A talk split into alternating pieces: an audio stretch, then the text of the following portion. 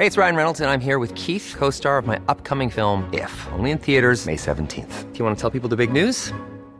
All right, I'll do. Sign up now and you'll get unlimited for $15 a month in six months of Paramount Plus Essential Plan on us. Mintmobile.com slash switch.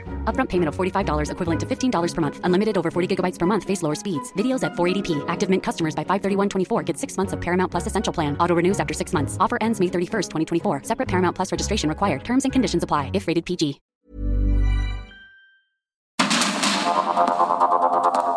Media Group presenta Sergio Sarmiento y Lupita Juárez. Información veraz y oportuna con un toque personal y humano. Por el Heraldo Radio, donde la H suena y ahora también se escucha.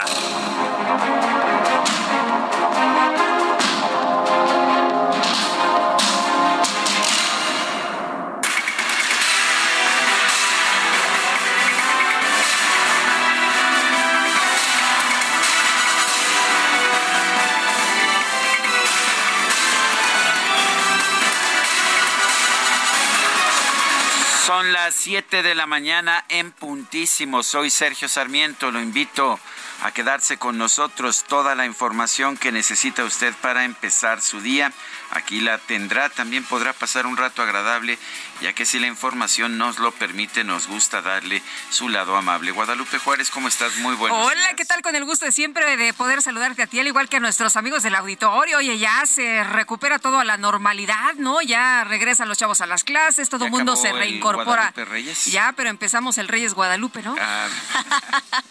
es lo que decían algunos de los no, yo pensé algunos que, de los radioescuchas. ¿O nos la seguimos con el Guadalupe somos Juárez? Muy obcecados, nosotros nos mantenemos con el Guadalupe Juárez.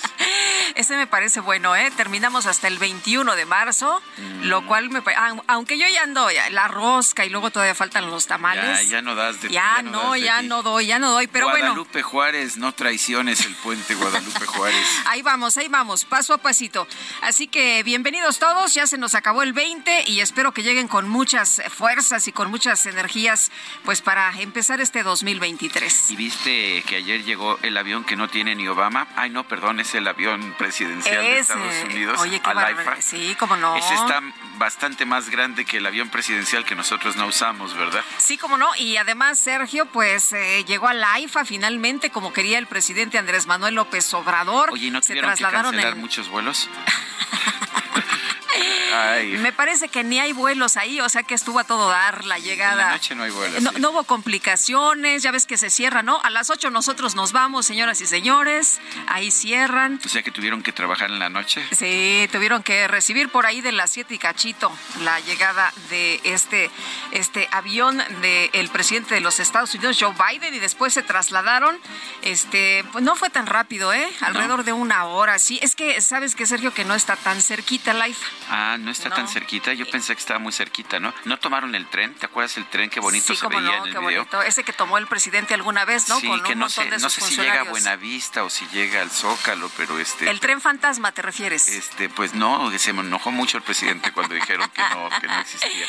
Pero bueno, ya deja, vamos, vamos a ponernos serios, mi querida Guadalupe. y, y luego le entramos. ¿no? Y luego le entramos Bueno, con porque este tema. además en- en- empezamos también con un, pues realmente una situación muy complicada que ocurrió este fin de semana. Vamos con la información de este lunes 9 de enero de 2023.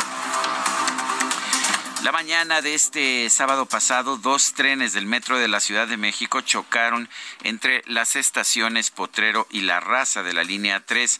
Hasta el momento se reporta un saldo de, de una persona muerta y 106 personas lesionadas. La persona fallecida es una joven de 18 años, Yaretsi Adriana Hernández, estudiante de la Universidad Nacional Autónoma de México.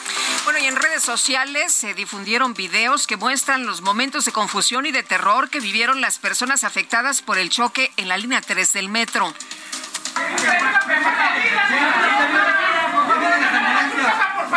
Ya vienen, ya vienen. Ya, tranquilo. Pues momentos muy complicados. Nos empezaron a mandar desde tempranito información nuestros amigos del auditorio a través de Twitter y nos preguntaban, oigan, ¿qué saben de este accidente que se acaba de reportar? Mis familiares se trasladan por esta línea, estamos muy angustiados, estamos muy preocupados y bueno, esto minutos después del choque de dos eh, trenes ahí en la línea 3 del metro. La jefa de gobierno de la Ciudad de México, Claudia Sheinbaum, estaba en Morelia, Michoacán, donde iba a presentar una conferencia magistral sobre políticas exitosas de gobierno. Regresó a la Ciudad de México en un helicóptero facilitado por el gobierno de ese estado. Llegó tres horas después del incidente al lugar de los hechos. Y la alcaldesa de Álvaro Obregón, Lía Limón, calificó como indignante que haya ocurrido un nuevo accidente en el metro mientras la jefa de gobierno estaba en precampaña en otra entidad. Diputados federales de oposición denunciaron que la jefa de gobierno, Claudia Sheinbaum, ha descuidado sus funciones por enfocarse en sus aspiraciones políticas. El presidente de la Cámara de Diputados, Santiago Krill, exigió que se lleve a cabo una inmediata y urgente investigación sobre lo ocurrido en la línea 3 del metro de la Ciudad de México. Los gobernantes de Morena y el dirigente nacional del partido, Mario Delgado, firmaron un comunicado en el que denuncian que la oposición ha hecho un uso político faccioso e inmoral de lo ocurrido en el metro. Expresaron su solidaridad con la jefa de gobierno, Claudia Sheinbaum, y con todas las familias afectadas. El gobierno capitalino informó que del total de 106 personas lesionadas por el incidente en el metro, 84 ya fueron dadas de alta, mientras que 22 permanecen hospitalizadas, pero el reporte es de estables. La jefa de gobierno de la Ciudad de México, Claudia Sheinbaum, reiteró su apoyo a todas las familias afectadas por este incidente, incluyendo a los seres queridos de la joven fallecida Yaretsi Hernández. Eh, reiteramos nuestro apoyo a todas las personas lesionadas, eh, a la familia de el lamentable fallecimiento y estaremos de Yaretsi, del lamentable fallecimiento de esta joven y vamos a estar dando toda la información necesaria. Por otro lado, la jefa de gobierno anunció que Alberto García Lucio fue removido del cargo de subdirector general de operación del sistema de transporte colectivo. En su lugar fue nombrado Francisco Echavarri Hernández reitero, después del el informe que tuve ayer en el metro, eh, di la instrucción al director general del metro, Guillermo Calderón, primero que dé toda la información disponible a la Fiscalía General de Justicia. Y segundo, la remoción del subdirector de operaciones del metro para poder realizar las investigaciones. Y el día de hoy por la tarde se estará dando información de quién va a ocupar este puesto.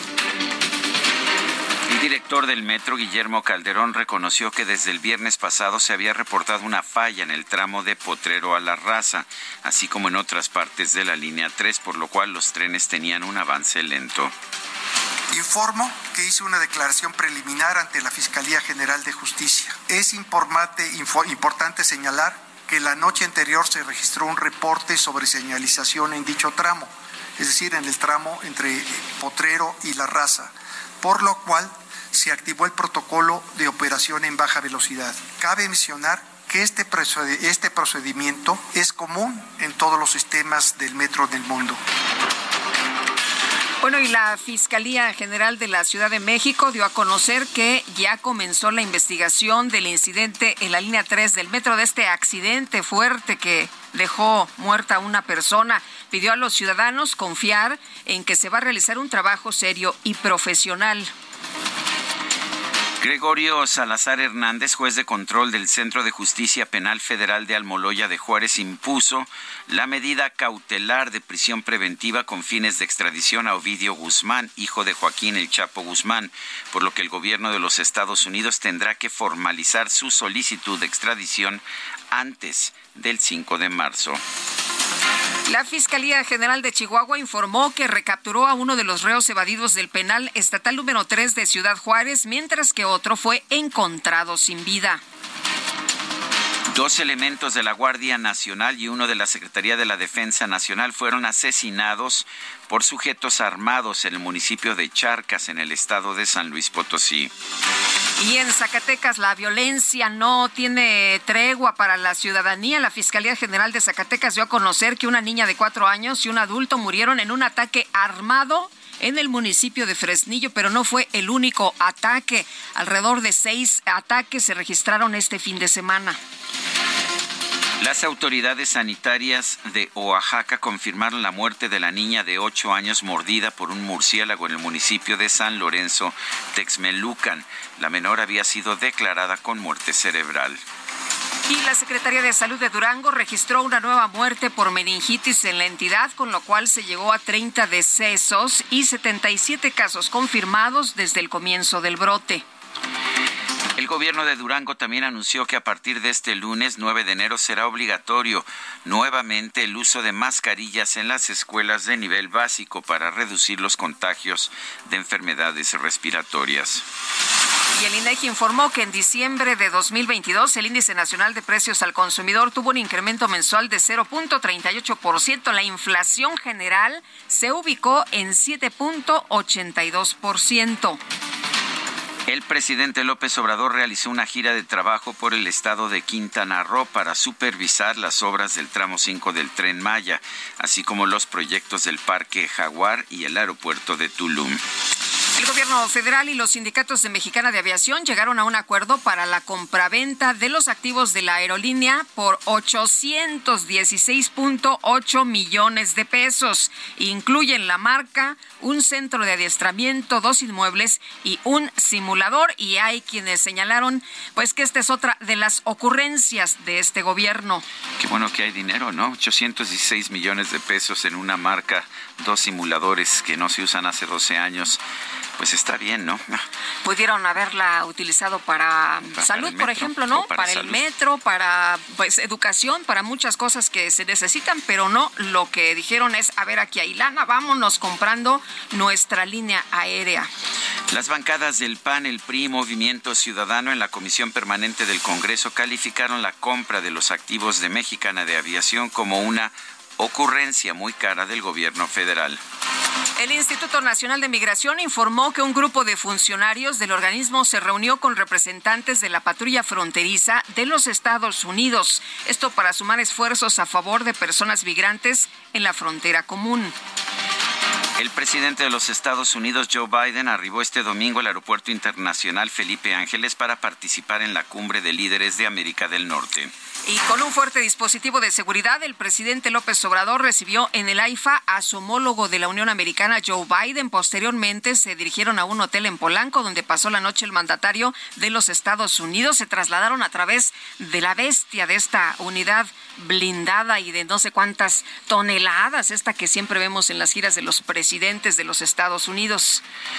Horas antes llegó al Aeropuerto Internacional de la Ciudad de México la primera dama de los Estados Unidos, Jill Biden, que fue recibida por la esposa del presidente López Obrador, Beatriz Gutiérrez Müller. En Brasil, cientos de simpatizantes del expresidente Jair Bolsonaro irrumpieron y causaron destrozos en el Congreso, el Tribunal Supremo y el Palacio Presidencial de ese país en rechazo al gobierno del actual mandatario Luis Ignacio Lula da Silva. Las autoridades brasileñas informaron que las fuerzas de seguridad recuperaron el edificio del Congreso Nacional y detuvieron a más de 150 personas. El presidente Lula da Silva advirtió que los responsables de estos actos serán encontrados y serán castigados. Y a través de Twitter, el presidente López Obrador calificó como reprobable y antidemocrático el intento golpista de los conservadores de Brasil. Aseguró que Lula cuenta con el apoyo de las fuerzas progresistas de su país, de México, del continente americano y del mundo.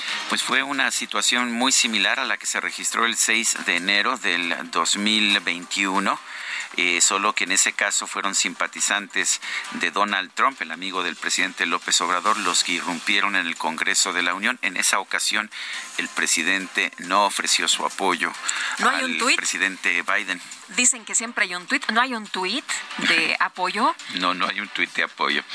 En información deportiva, el defensor de Cruz Azul, Julio César Domínguez, fue descartado para la jornada 1 del torneo clausura del 2023, luego de que recibió fuertes críticas por publicar fotografías de la fiesta de su hijo, la cual tuvo temática de narcotráfico y ayer concluyó la temporada regular de la NFL.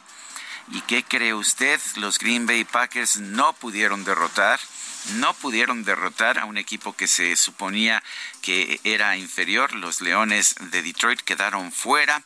Los ah, Packers son los Seahawks de Seattle los que entran a la contienda de los playoffs. También los Dolphins de Miami. Son las 7 de la mañana con 14 minutos.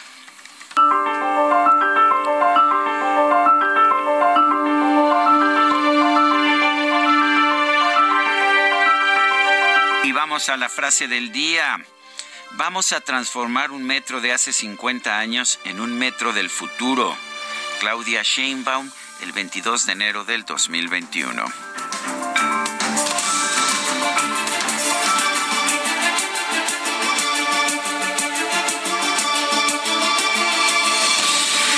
Y vamos a las preguntas.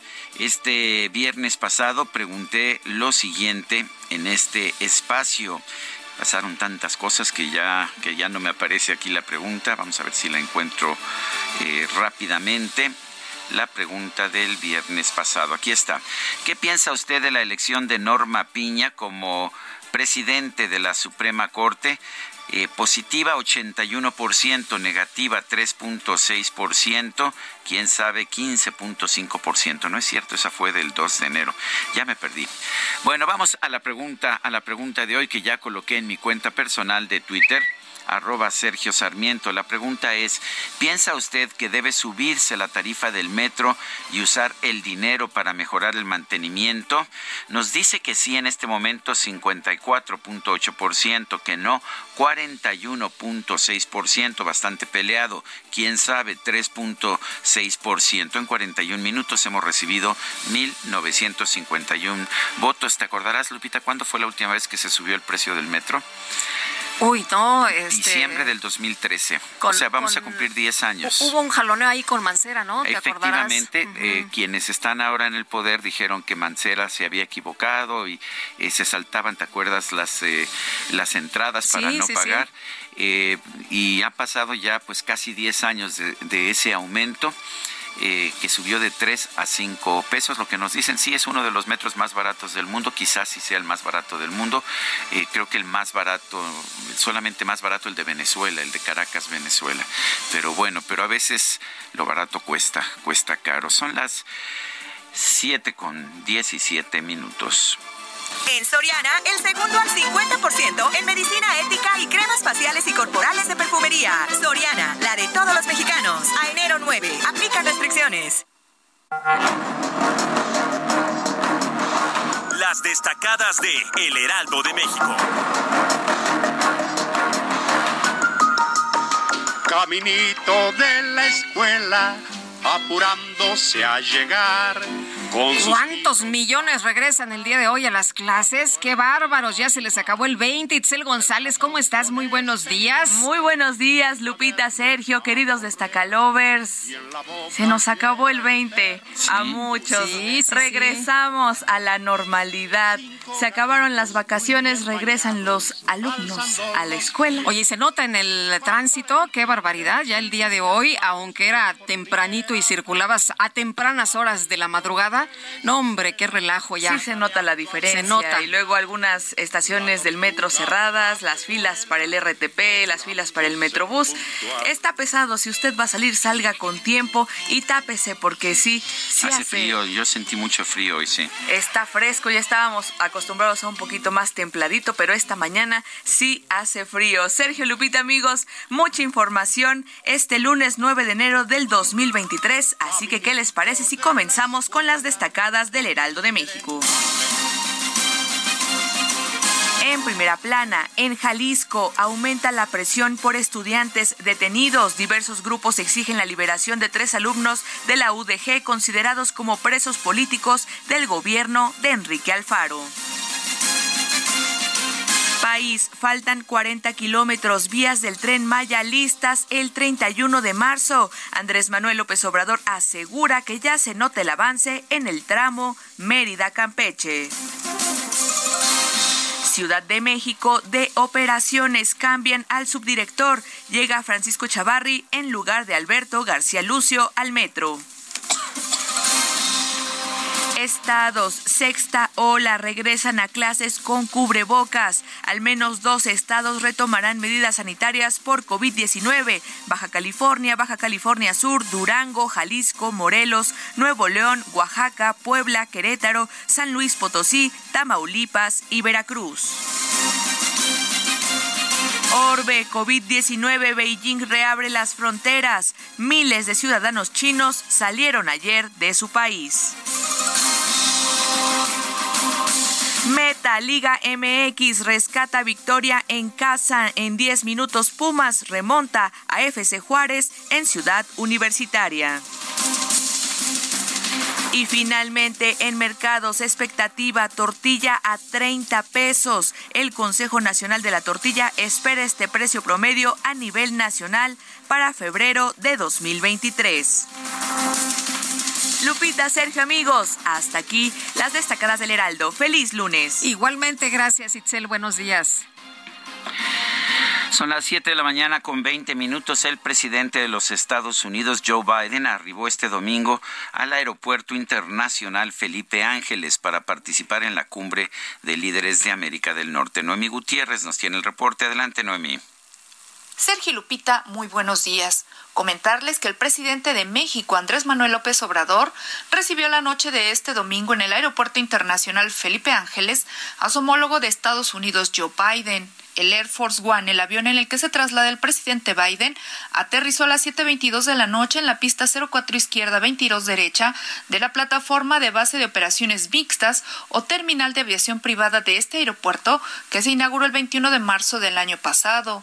El mandatario estadounidense realiza su primera visita oficial a nuestro país con motivo de la décima cumbre de líderes de América del Norte y en la que también participa el primer ministro de Canadá, Justin Trudeau, quien llega este lunes. Tras descender de la escalinata, saludó de mano al presidente López Obrador, quien estaba acompañado del canciller Marcelo Ebrard, el embajador de México en Estados Unidos Esteban Moctezuma y del embajador de Estados Unidos en México Ken Salazar.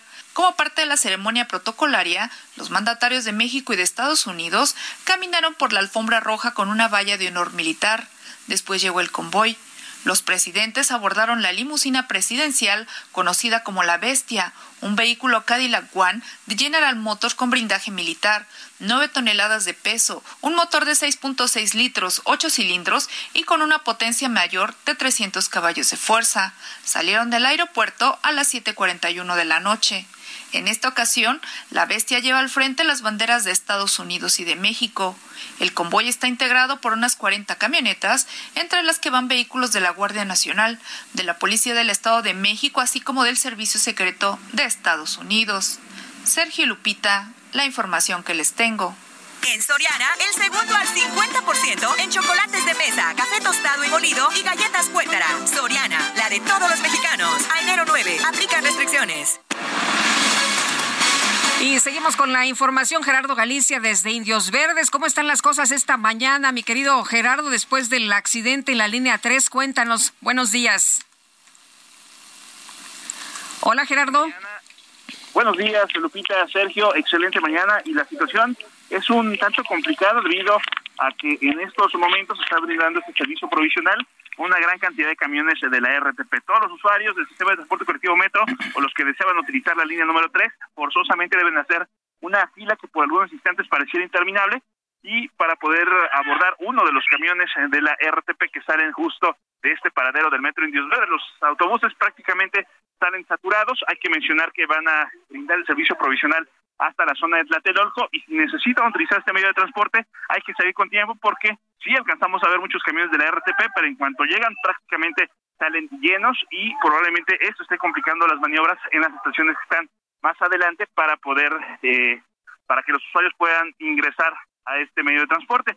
También hay medios alternos, Dupita, justo eh, a la salida del cablebús, eh, está el trolebús brindando servicio hasta la colonia Doctores y también hay que mencionar que el Mexibus, que habitualmente llega hasta este punto el paradero del metro Indios Verdes. Ahora va a continuar hasta Buenavista, así que podría ser una muy buena opción para nuestros amigos eh, que deseen utilizar o que o continuar su viaje sobre el, el Mexibus, van a poder llegar hasta la zona del eje 1 norte sin mayor contratiempo. Y por lo pronto, Lupita, es el reporte, Sergio. Seguimos, por supuesto, muy pendientes. Muchas gracias, Gerardo. Muy buenos días. Pues así la situación después del accidente de este choque entre dos trenes de la línea 3, lo que nos reporta Gerardo Galicia a esta hora de la mañana.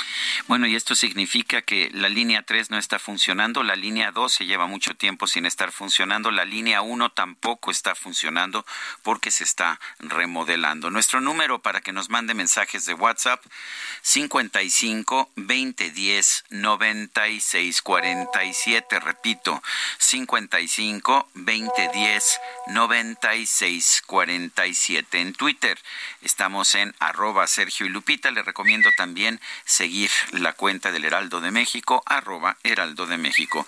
Vamos a una pausa y regresamos. Continuamos con Sergio Sarmiento y Lupita Juárez.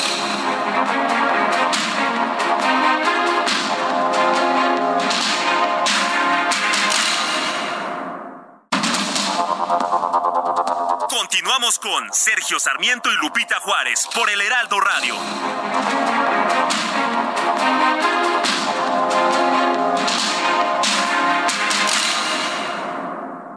El pulso de tus emociones aumenta cuando te atreves a tomar el volante del nuevo Fiat Pulse, el SUV líder en ahorro de combustible. Estrenalo desde 354 mil pesos o tasa de 9.75%. Eleva tu pulso con Fiat Pulse. Fiat, sé único. Visita tu distribuidor Fiat Chrysler, que 29.9%, vigencia al 31 de enero de 2023. Consulta fiat.com.mx.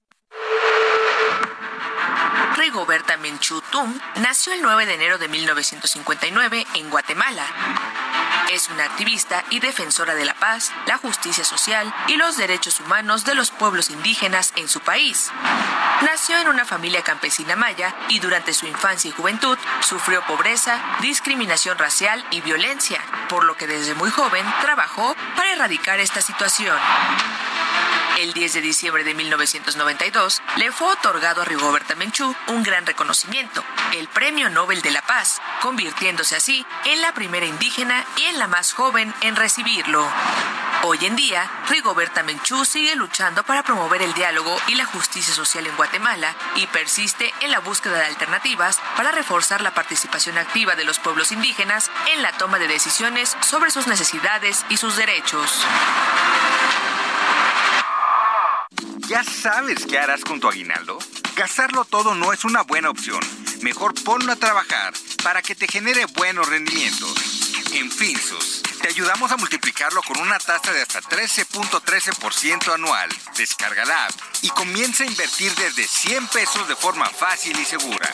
CAT nominal de 13.13%, CAT real de 7.49% antes de impuestos. Tasa de rendimiento fija anual. Consulta términos y condiciones en www.finsus.mx.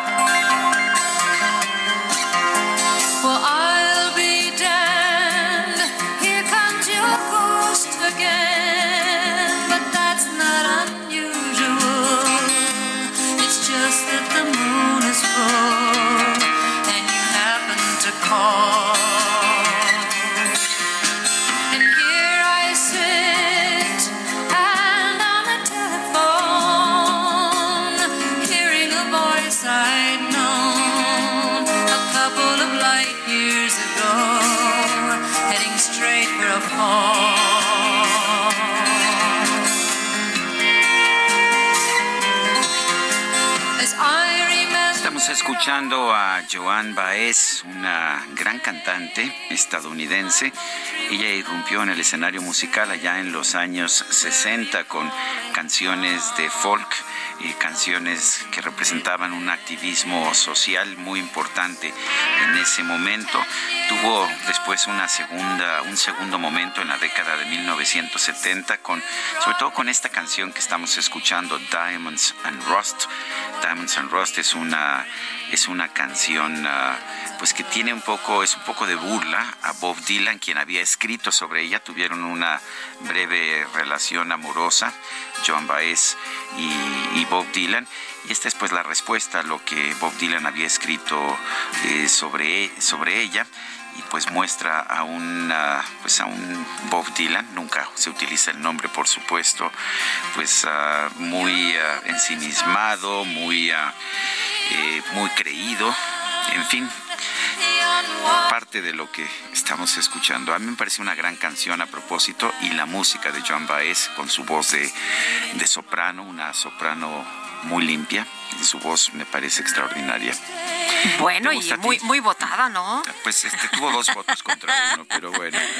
Me parece muy bien. Oye, y en los mensajes, buenos días. Eh, bonito principio de semana, solo para comentar lo que me pasó en Zumpango, donde la policía, en lugar de cuidar a la gente, se dedica a parar a cualquier conductor, llevarlo ante un juez cívico y te levantan una multa que va de los tres mil a los ocho mil pesos en ese municipio. Tienes que cuidarte de la policía, no de los rateros. Qué ironía es lo que nos escribe Guillermo. Bueno, y Jorge Arce dice que, que sí le gustó la música de John Baez. Qué bueno, fuerte abrazo, Jorge Arce. Me parece muy bien. Dice otra, otra persona, el mismo grupo político que ahora se dice diferente fueron los que subieron el costo del boleto. En 2001 de 1.50 a 2, 2010 de 2 a 3, en 2013 de 3 a 5 y desde diciembre de 1997 estamos en la Ciudad de México gobernados y el argumento fue siempre darle mantenimiento y mejorar el servicio. Saludos, doctor Rodrigo. Yo siempre he dicho que el metro debe tener un precio realista para que se pueda capitalizar, para que se pueda darle el mantenimiento requerido, por supuesto, debe estar bien supervisado el uso de estos recursos, pero sí estoy convencido de que tiene que tener un precio realista y luego puede haber un subsidio, pero no un subsidio a todos, sino un subsidio a quienes realmente Oye, pero lo como no es popular y entonces eso te costaría votos, pues los políticos no se animan y no se atreven porque lo que quieren es tener contenta a la gente, aunque sea inseguro Pues el transporte, imagínate nada más. Cuando Miguel Ángel Mancera subió el precio del metro en 2013, diciembre del 2013, acuerdo. hubo toda una serie de manifestaciones de protesta de, por parte de las mismas personas que ahora están en el gobierno, se saltaban los torniquetes, eh, estuvieron, hubo incluso algunos actos de violencia. Sí, se enfrentaban ahí con los policías, en fin, me acuerdo muy bien. Y Pero la verdad bueno. es que eh, yo creo que a nadie le sirve descapitalizar el metro de la forma en que se ha hecho. Hemos visto los accidentes, pero a ver, si usted utiliza el metro, usted no me dejará mentir, las escaleras eléctricas no funcionan, no hay accesos para las personas discapacitadas. Oye, cuando Los- llueve. Cuando llueve, llueve dentro del metro. Es, realmente es un metro con unas deficiencias enormes. Eh, constantemente se está parando ahora, siempre hay problemas por el, el, el uso del- de, de este sistema de transporte. Sí, y en este retraso. momento, pues a lo mejor es muy barato, pero hay tres líneas que están fuera de servicio. De 12 líneas, tres líneas están fuera de servicio. Oye, pero aparte eh, que, que cada vez que te subas te la vayas jugando, eso me parece muy preocupante, ¿no? Porque son seis millones de personas que hacen viajes todos los días en esta ciudad y el sistema de transporte metro es de lo más importante que tenemos para viajar en la ciudad. Tiene Claro. que estar con buen mantenimiento, tiene que brindar un servicio seguro. Y si no se cobra una tarifa, pero lo que estamos encontrando es que si no cobras una tarifa realista, tienes que ir subiendo el subsidio todos los años y llega un momento en que no hay, que no hay dinero que alcance. Ese es el problema. Y bueno, decían que no se había eh, pues quitado recurso del metro, sin embargo, empezaron a presentar personas a través de cuentas de Twitter con análisis y la información eh, de las de los de las cuentas, de los números reales, de, le- de- de los números que tienen ahí públicos y dicen, a ver, no, sí se le ha quitado dinero al metro en los últimos años, pero por supuesto. Nos dice la señora Julia Martínez desde Cancún, buenos días queridos amigos, hoy es mi cumple 78, ¿eh? Bendito Dios me ha permitido vivir con salud, por favor mi abrazo de mis amigos del Heraldo y mis mañanitas, como siempre ustedes forman parte de mi vida. Muchas gracias y adelante con nuestras luchas. Soy Julia Martínez, doña Julia, un fuerte abrazo. ya ves, Le Ulises, mandamos ni tardo, ni tardo ni ya perezoso. las tenía listas, ahí los mariachis ya los dejó pasar y pues si nos invitan nos vamos a saludarla hasta Cancún. Con muchísimo gusto. Cuando son las 7 de la mañana con 39 minutos. En Soriana, lleva el segundo al 50% en whiskies, vodkas, ginebras y mezcales. Soriana, la de todos los mexicanos. A enero 9, aplican restricciones, evita el exceso. La Fiscalía General de Justicia de la Ciudad de México informó que trabaja en la integración de la carpeta de investigación iniciada luego de los hechos ocurridos en la línea 3 del metro, este accidente fatal que tuvo lugar el pasado sábado. Cintia Stettin nos tiene la información. Adelante, Cintia. ¿Qué Muy buenos días, Sergio. Buenos días, Lupita, y buenos días a la auditoría. Como la Fiscalía General de Justicia, pues ya trabaja en la integración de esta carpeta de investigación tras el accidente ocurrido en la línea 3 del sistema de transporte colectivo Metro.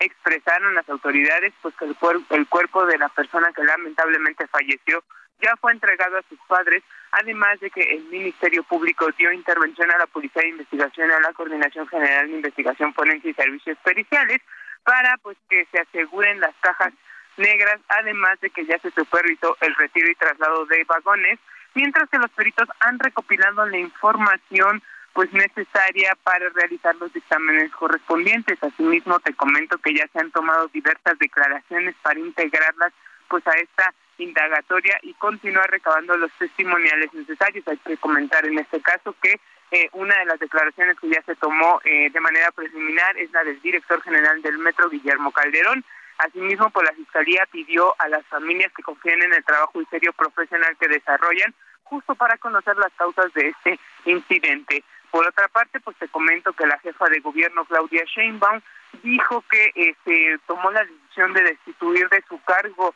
al subdirector de operaciones Alberto García Lucio, esto después del accidente, y esto con la finalidad de facilitar las investigaciones que está realizando la Fiscalía General de Justicia Capitalina.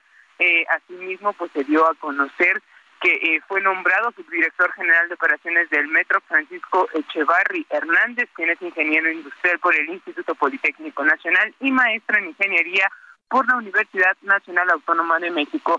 Eh, recordarles al auditorio que eh, eh, hoy ya fueron retirados los últimos dos vagones que quedaban en este tramo interseccional de Potrero La Raza eh, se continúan con los trabajos y en espera de que eh, pues en, el resto del día se pueda dar ya información de que eh, el, pues, se restablezca el servicio. Es la información que tenemos hasta el momento.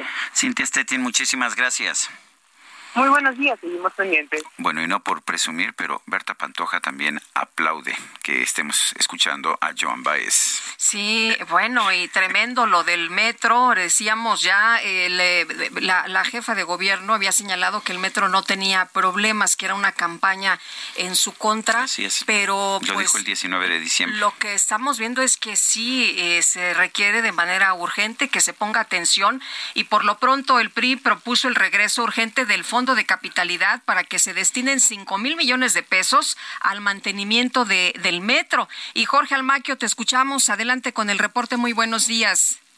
Gracias, Sergio Lupita. Amigos, así es. El Partido Revolucionario Institucional propone el regreso urgente del Fondo de Capitalidad para que se destinen 5 mil millones de pesos al mantenimiento del sistema de transporte colectivo Metro. Tras expresar su indignación ante el accidente en la línea 3 a la altura de la estación La Raza, que dejó varias decenas de lesionados y una persona fallecida, el presidente nacional del PRI, Alejandro Moreno, expresó que es evidente la crisis que se vive en este sistema de transporte, por lo que se debe atender urgentemente sus necesidades para evitar más percances. Moreno Cárdenas consideró que dicho fondo contaría con 5 mil millones de pesos, mismos que en 2024 serían destinados a la revisión y mejora de las 195 estaciones que hay en la capital del país y el Estado de México. Comentó que la ineptitud del gobierno de la Ciudad de México es de niveles intolerables y con el accidente en la línea 3 del metro la capital tiene una prueba más de que Morena no sabe dar resultados. El líder nacional del PRI expresó su solidaridad con quienes resultaron lesionados y con los familiares de la persona reportada como fallecida. Por su parte, Jesús Zambrano, líder nacional del PRD, recordó en redes sociales que no es el único accidente que se ha registrado en la presente administración en el metro, responsabilizando a las autoridades locales por ello.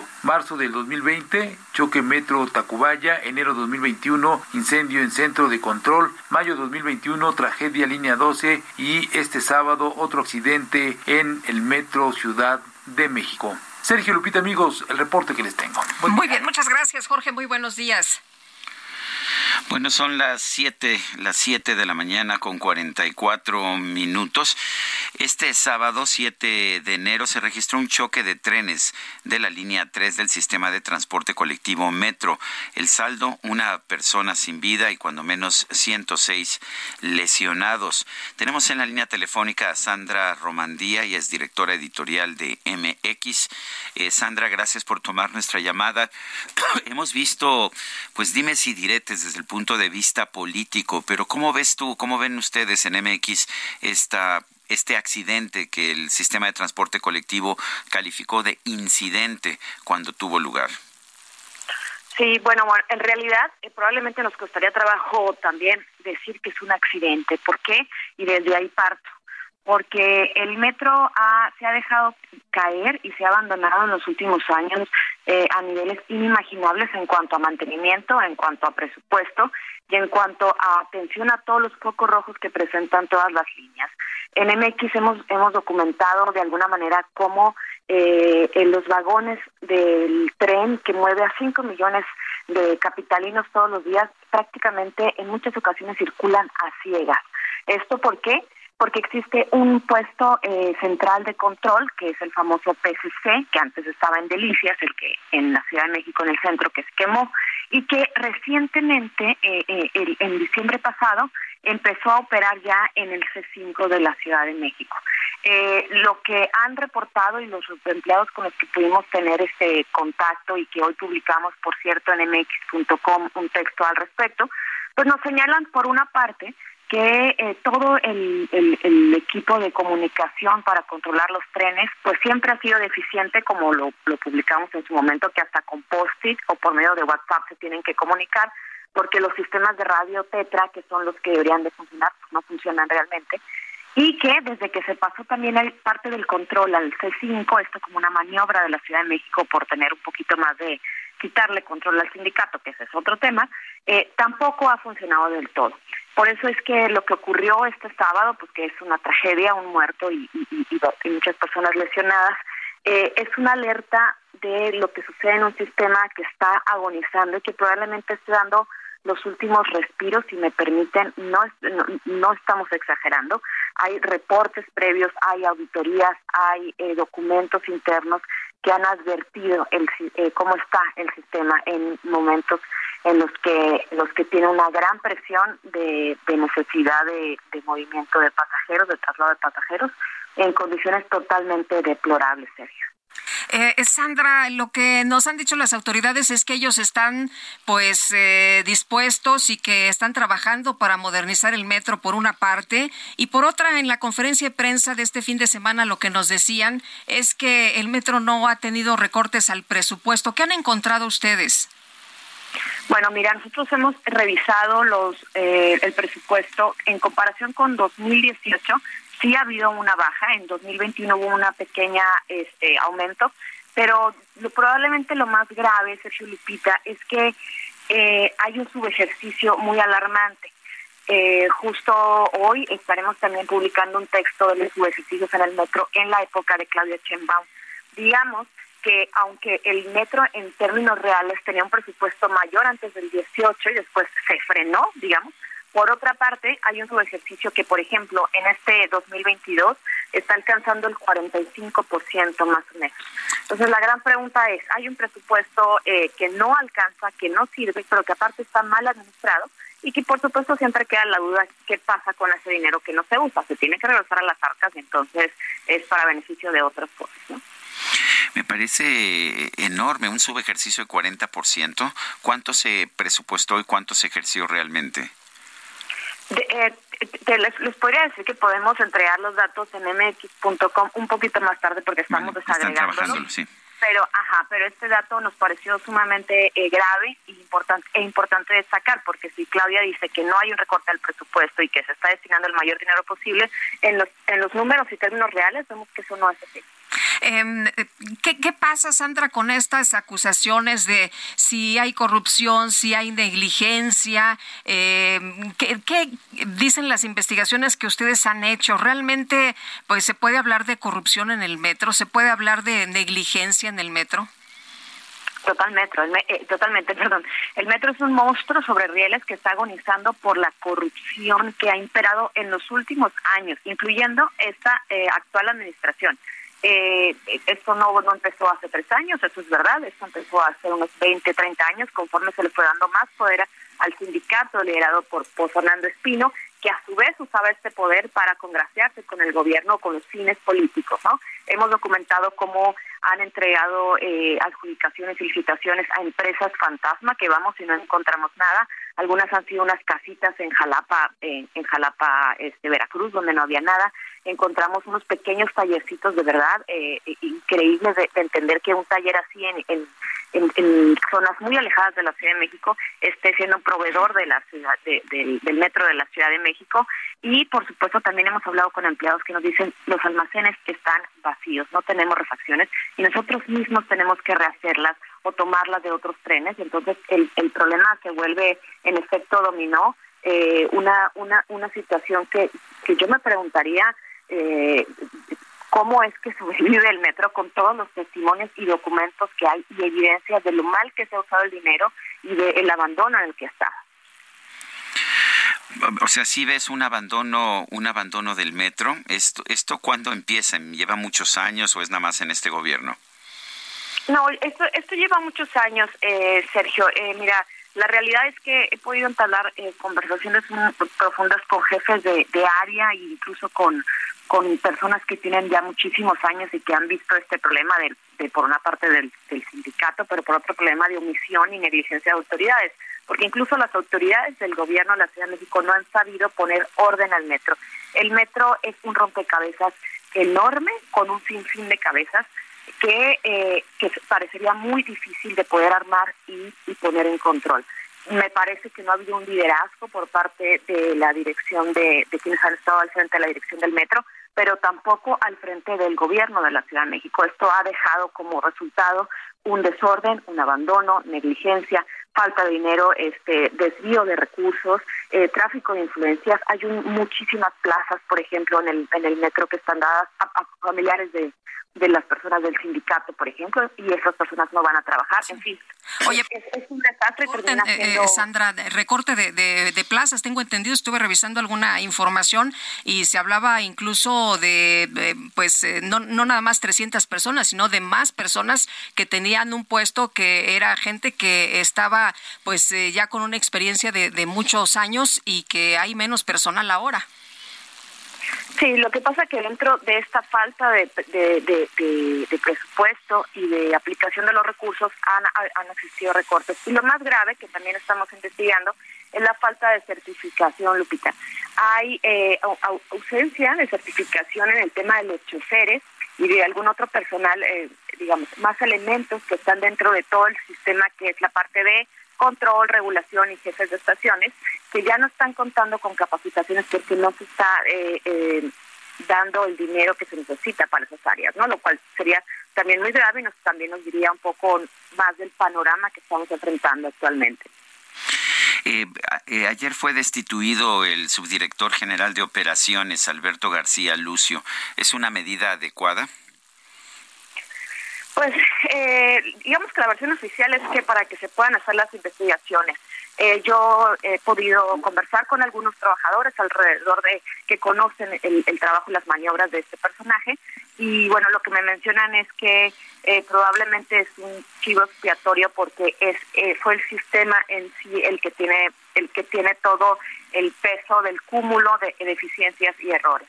Lo, lo que nos podría preocupar, y esto es solo especulativo, pero no quiero dejarlo de mencionar, eh, Sergio, es que eh, las ah, investigaciones al final apunten a un error humano, eh, como ocurrió en el caso de Tacubaya.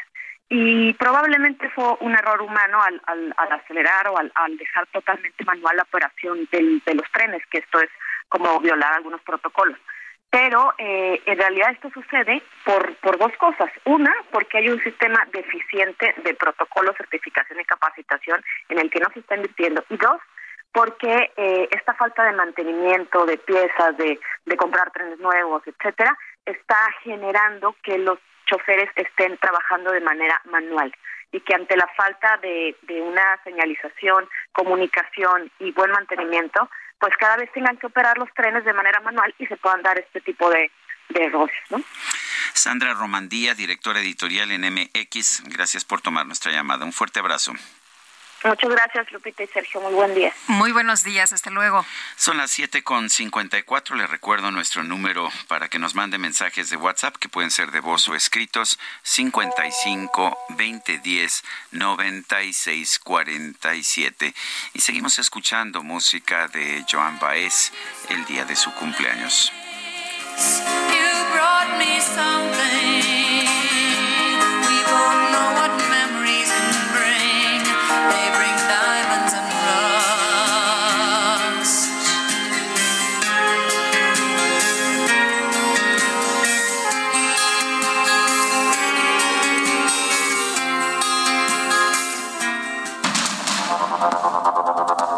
Continuamos con Sergio Sarmiento y Lupita Juárez.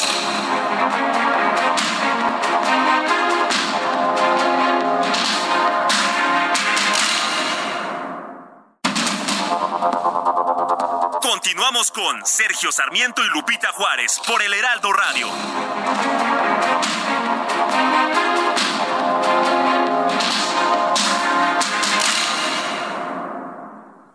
Soriana lleva piña miel o aguacate en malla a 19.80 el kilo. Soriana, la de todos los mexicanos. A enero 9, aplican restricciones.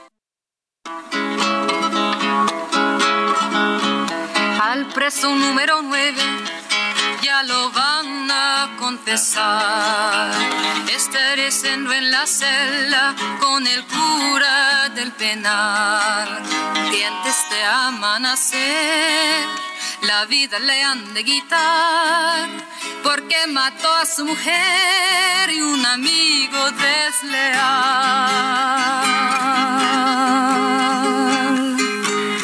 Dice así, Joan Baez, escuche usted el falsete. al confesar los maté, sí señor. Y si vuelvo a nacer, yo los vuelvo a matar. Qué sencillita la interpretación de este guapango original de Roberto Cantoral, nada más la guitarra y la estupenda voz soprano de Joan Baez con ese falsete privilegiado que nos ofrece. El preso número 9 y Joan Baez aquí en el Heraldo Radio. Ay, ay, ay, Félix Ortiz dice, saludos a todo el equipo. Hola Sergio y Lupita, buenos días. Quiero recordarles que el taxi de la Ciudad de México desde el 2012 no tenemos aumento a la tarifa y ya no se puede estar así, es lo que nos dice el señor Félix Ortiz. Yo también estoy de acuerdo porque pues es que cómo puedes tener un servicio de calidad No. y, y creo que lo que hay que hacer, o sea, esto no esto no detiene la inflación, esto la reprime y la oculta y no se vale. Tienes que darle mantenimiento a las unidades y además sabemos que todo sube, la gasolina sube, en fin, eh, pues no, no puedes mantener las cosas eh, como si nada pasara, como si nada subiera, como si no se necesitara. Eh, nos dice también eh, otra persona, buenos días, lo del metro, muchos dicen que fue choque, uno se va con la idea de que chocaron de frente, más no, fue un alcance. Pues de esto vamos a platicar precisamente con el ingeniero Guillermo Calderón, director del Sistema de Transporte Colectivo Metro. Ingeniero, ¿qué tal? Muy buenos días. Muy buenos días, Lupita, Sergio. Los saludo y saludo a su auditorio. Oye, pues tuvimos una tragedia en el metro, de nueva cuenta un accidente en el que pierde la vida una persona, una chavita de apenas 18 años. Pero ¿qué fue exactamente lo que lo que eh, ocurrió en, en, esa mañana? ¿Qué información se tiene hasta este momento? Sabemos que ya eh, se está realizando el peritaje por parte de la fiscalía, pero hasta este momento ¿qué información se puede proporcionar de lo que ocurrió? Sí, como bien comentabas, eh, Lupita, el sábado 7 aproximadamente a las 9 de la mañana hubo un alcance entre dos trenes, dos trenes que se dirigían en la misma dirección hacia Indios Verdes, en el intertramo de la estación Potrero a la estación La Raza. El tren 24 da alcance al tren 23, pues se provoca este choque con el trágico saldo de esta joven eh, que lamentablemente falleció y eh, al, algunos lesionados eh, se fueron la mayoría por su propio pie, después de una revisión médica, y alrededor aproximadamente 100 fueron eh, atendidos en hospitales. En este momento, solo para dar cuenta de eso, que es como ha señalado la jefa de gobierno, la prioridad, la atención a las víctimas y sus familias, permanecen en hospitales eh, aproximadamente 22 personas. Eso es eh, con lo que tiene que ver con las víctimas. A partir de ese momento y de haber eh, alertado los sistemas de seguridad de emergencia y dado parte a la fiscalía, eh, se entregó lo que es la caja negra, el registro de eventos minuto a minuto de los dos trenes a la fiscalía bajo una cadena de resguardo y obra en poder de ellos, de la fiscalía, eso y todos los demás elementos que eh, sirvan a la indagatoria, como son las, las bitácoras de servicio, bitácoras de mantenimiento, grabaciones, videograbaciones y algunos eh, eh, testimonios. Entonces la Fiscalía, eh, a través de estos elementos que tiene, fundamentalmente la caja negra, la que está haciendo los peritajes correspondientes. Eh, fue destituido ayer Alberto García Lucio, el subdirector general de operación. ¿Por qué? Es para facilitar las indagatorias, eh, dado que pues, eh, es una estábamos en un momento de, operación, no hay ninguna imputación al funcionario hasta este momento, entonces eso se- será producto de las averiguaciones, pero eh, fue por eso, para facilitar estas in- indagatorias. Eh, ingeniero, eh, se había eh, reportado problemas de señalización un día anterior. Se tenía ahí el, reporte, se tenía la constancia de que había problemas y el día del accidente muchas personas dijeron que se había quedado en completa obscuridad.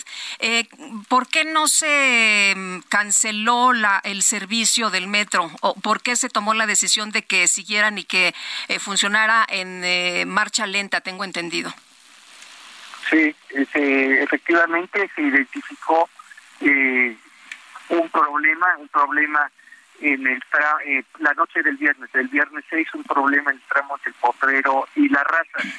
Eh, se mandaron de inmediato las, las brigadas correspondientes e identificaron esa misma noche, todavía en, operación, eh, que había daños en un cable de señalización. En ese momento se estableció, de acuerdo a los protocolos, los protocolos del metro que se usan en estas condiciones y, así sucede en todos los metros del mundo, se comenzó a operar en una condición de operación de baja velocidad. Así concluyó el servicio en la noche del viernes y con este eh, producto de, ingreso de la brigada de mantenimiento se determinó que el sábado por la noche se haría la sustitución de un cable dañado de 500 metros. Eh, desgraciadamente, en la mañana de sábado 7 a las 9, operando bajo esta condición de baja velocidad, ocurre este alcance. ¿A su juicio se está dando un buen mantenimiento al sistema de transporte colectivo metro? ¿Suficiente? Sergio, se están cumpliendo eh, los procedimientos de eh, eh, revisión y mantenimiento de instalaciones fijas y trenes. Y, y decir eh, que el metro tiene protocolos y procedimientos eh, estrictos y eh, en esta administración se ha hecho un esfuerzo adicional en la modernización muchos de los sistemas pues, que ya tienen muchos años. La línea 3 también tiene cerca de 50 años eh, en operación. Por eso, este, la decisión de hacer la intervención eh, de gran envergadura en la línea 1. La línea 1 lo que estamos haciendo es una nueva línea 1, cambiando todos los sistemas. Igualmente ese, ese, ese proyecto de la línea 1 monta 37 mil millones de pesos. El proyecto de Metro Energía ya prácticamente concluido, eh, monta 4.500 millones de pesos. En fin, este, es eso, eh, la prioridad de la jefa de gobierno y del metro, eh, la renovación eh, de actualización tecnológica de los sistemas del metro. Eh, ingeniero, preguntar dos cosas. Eh, primero, ¿cómo va el, eh, pues el trabajo, los trabajos para que se ponga en marcha de nueva cuenta esta línea, para que se ponga en funcionamiento? Sabemos que es una de las más importantes. Y por otra, los usuarios del metro están preocupados. ¿Qué mensaje les daría? ¿Se pueden subir con, pues, no sé, con, pues, sin ninguna preocupación? ¿O, qué pueden hacer? ¿Tomar medidas alternas, transporte alterno? Eh, eh, la primera parte de, tu pregunta, desde el momento en la que la Fiscalía liberó eh, el tramo, cinco horas después del incidente, hemos trabajado incansablemente en la liberación de la vía, sacar de la zona cero, de la zona del, choque a los trenes, eso lo concluimos, concluimos hoy a las cinco y media de la mañana. En paralelo se estaban revisando todos los sistemas. Se sustituyó este el cable este de señalización y eh, ahora estamos en las tareas de verificación mecánica de todos los sistemas, verificación eléctrica electrónica de que todo se encuentre eh, funcionando, limpieza del tramo eh, de día que está ahora cerrado para proceder a la energización y las pruebas eh, preoperativas a la apertura. Eh, señalarte que la línea 3 eh, sigue y continúa operando con toda normalidad desde la Telolco hasta Universidad y estimamos que el día mismo de hoy podremos abrir el tramo que se tuvo que cerrar por este accidente. Y en, cuanto al mensaje a los usuarios, garantizarles que la seguridad en el metro es nuestra prioridad. Nunca pondremos en riesgo eh, su seguridad y por supuesto sigue siendo el, sistema eh, más rápido eh, para los viajes de mediano y largo alcance. Muy bien, pues ingeniero, como siempre, apreciamos mucho que pueda platicar con nosotros. Muy buenos días. Buenos días, Lupita. Buenos días, Sergio. El ingeniero Guillermo Calderón, director del Sistema de Transporte Colectivo Metro. Y a propósito, para los usuarios del metro, que son millones todos los días, además de que está cerrada la línea 1 por remodelación, la línea 12 por la reconstrucción después del accidente eh, de hace de hace dos años eh, y la línea 3 por el accidente de este sábado eh, van a estar cerradas las estaciones Zócalo y Auditorio por la visita del presidente de los Estados Unidos, Joe Biden. Anótese usted también cerradas las estaciones Zócalo y Auditorio. Los gobernadores de Morena cerraron filas con la jefa de gobierno de la Ciudad de México. Elia Castillo, adelante con tu información. Muy buenos días, Sergio Lepita, los saludo con mucho gusto a ustedes al auditorio. Así es, gobernadores de la Cuarta Transformación y la dirigencia nacional de Morena cerraron filas con la jefa de gobierno de la Ciudad de México, Claudia Sheinbaum, justamente por el choque de estos dos trenes del sistema de transporte colectivo Metro de la línea 3. Destacaron el trabajo que realiza la mandataria capitalina y su equipo en la atención a las víctimas y en el esclarecimiento de los hechos, al tiempo que condenaron el uso político de la tragedia.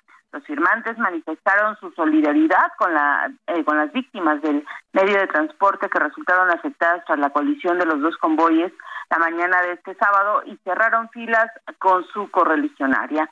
Respaldamos a la jefa de eh, gobierno, Claudia Sheinbaum, y a las y los servidores públicos que han priorizado desde el primer momento la atención de las víctimas y que trabajan para restablecer el servicio del metro. Confiamos en que la investigación iniciada por la Fiscalía General de Justicia de la Ciudad de México esclarecerá los hechos, señala este comunicado conjunto. En este sentido, condenaron el presunto uso político desde la oposición, eh, pues a través del accidente que dejó como resultado 59 personas lesionadas y una joven de 24 años muerta. Condenamos el uso político y faccioso de la oposición, que la oposición ha hecho de este accidente, es reprobable e inmoral que se busca lucrar con el dolor de las familias para sacar raja política atacando al gobierno de la Ciudad eh, de México, señalaron los 22 firmantes de este comunicado conjunto. Es el reporte que les tengo. Elia Castillo, gracias por la información.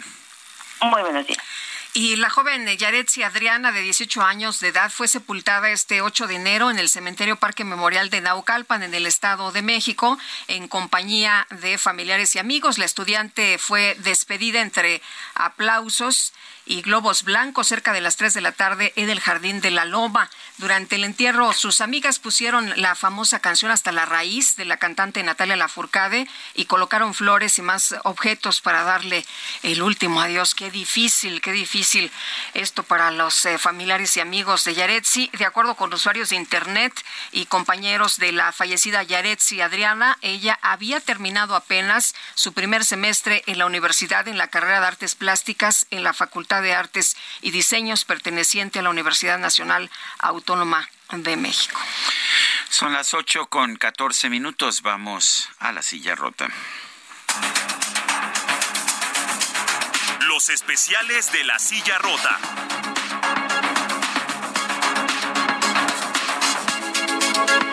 Jorge Ramos, periodista de la silla rota. Buenos días. ¿Qué nos tienes esta mañana? Buenos días, Sergio. Buenos días, Lupita, auditorio.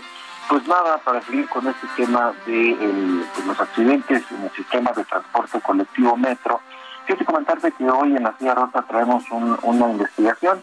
Eh, ya habíamos solicitado eh, al, al metro la información acerca de cuánto ha gastado el sistema de transporte colectivo eh, metro para las reparaciones necesarias derivadas de accidentes o incidentes en sus 12 líneas. Eh, como ustedes recordarán, la semana pasada aquí en este espacio les comentábamos cómo pues, en los cuatro años que va de esta administración se han pues, multiplicado 2.3 veces el número de accidentes eh, en el metro. Entonces, pedimos la información de cuánto están gastando en, estas eh, situaciones y bueno, la respuesta es que no tienen el dato.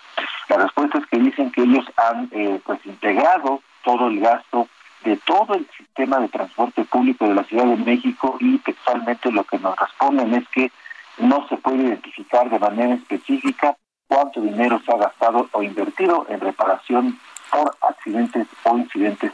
O sea que no saben este dato tan importante, no lo saben, no lo tienen. No lo tienen, es correcto, así es. La respuesta textual es, mm, los datos que tenemos no permiten identificar de manera específica cuánto dinero se ha gastado o invertido en la reparación por accidentes o incidentes en el metro. Así es, Lupita. Pues ah, si fuera una empresa privada, me parece que les pondríamos tache, ¿verdad?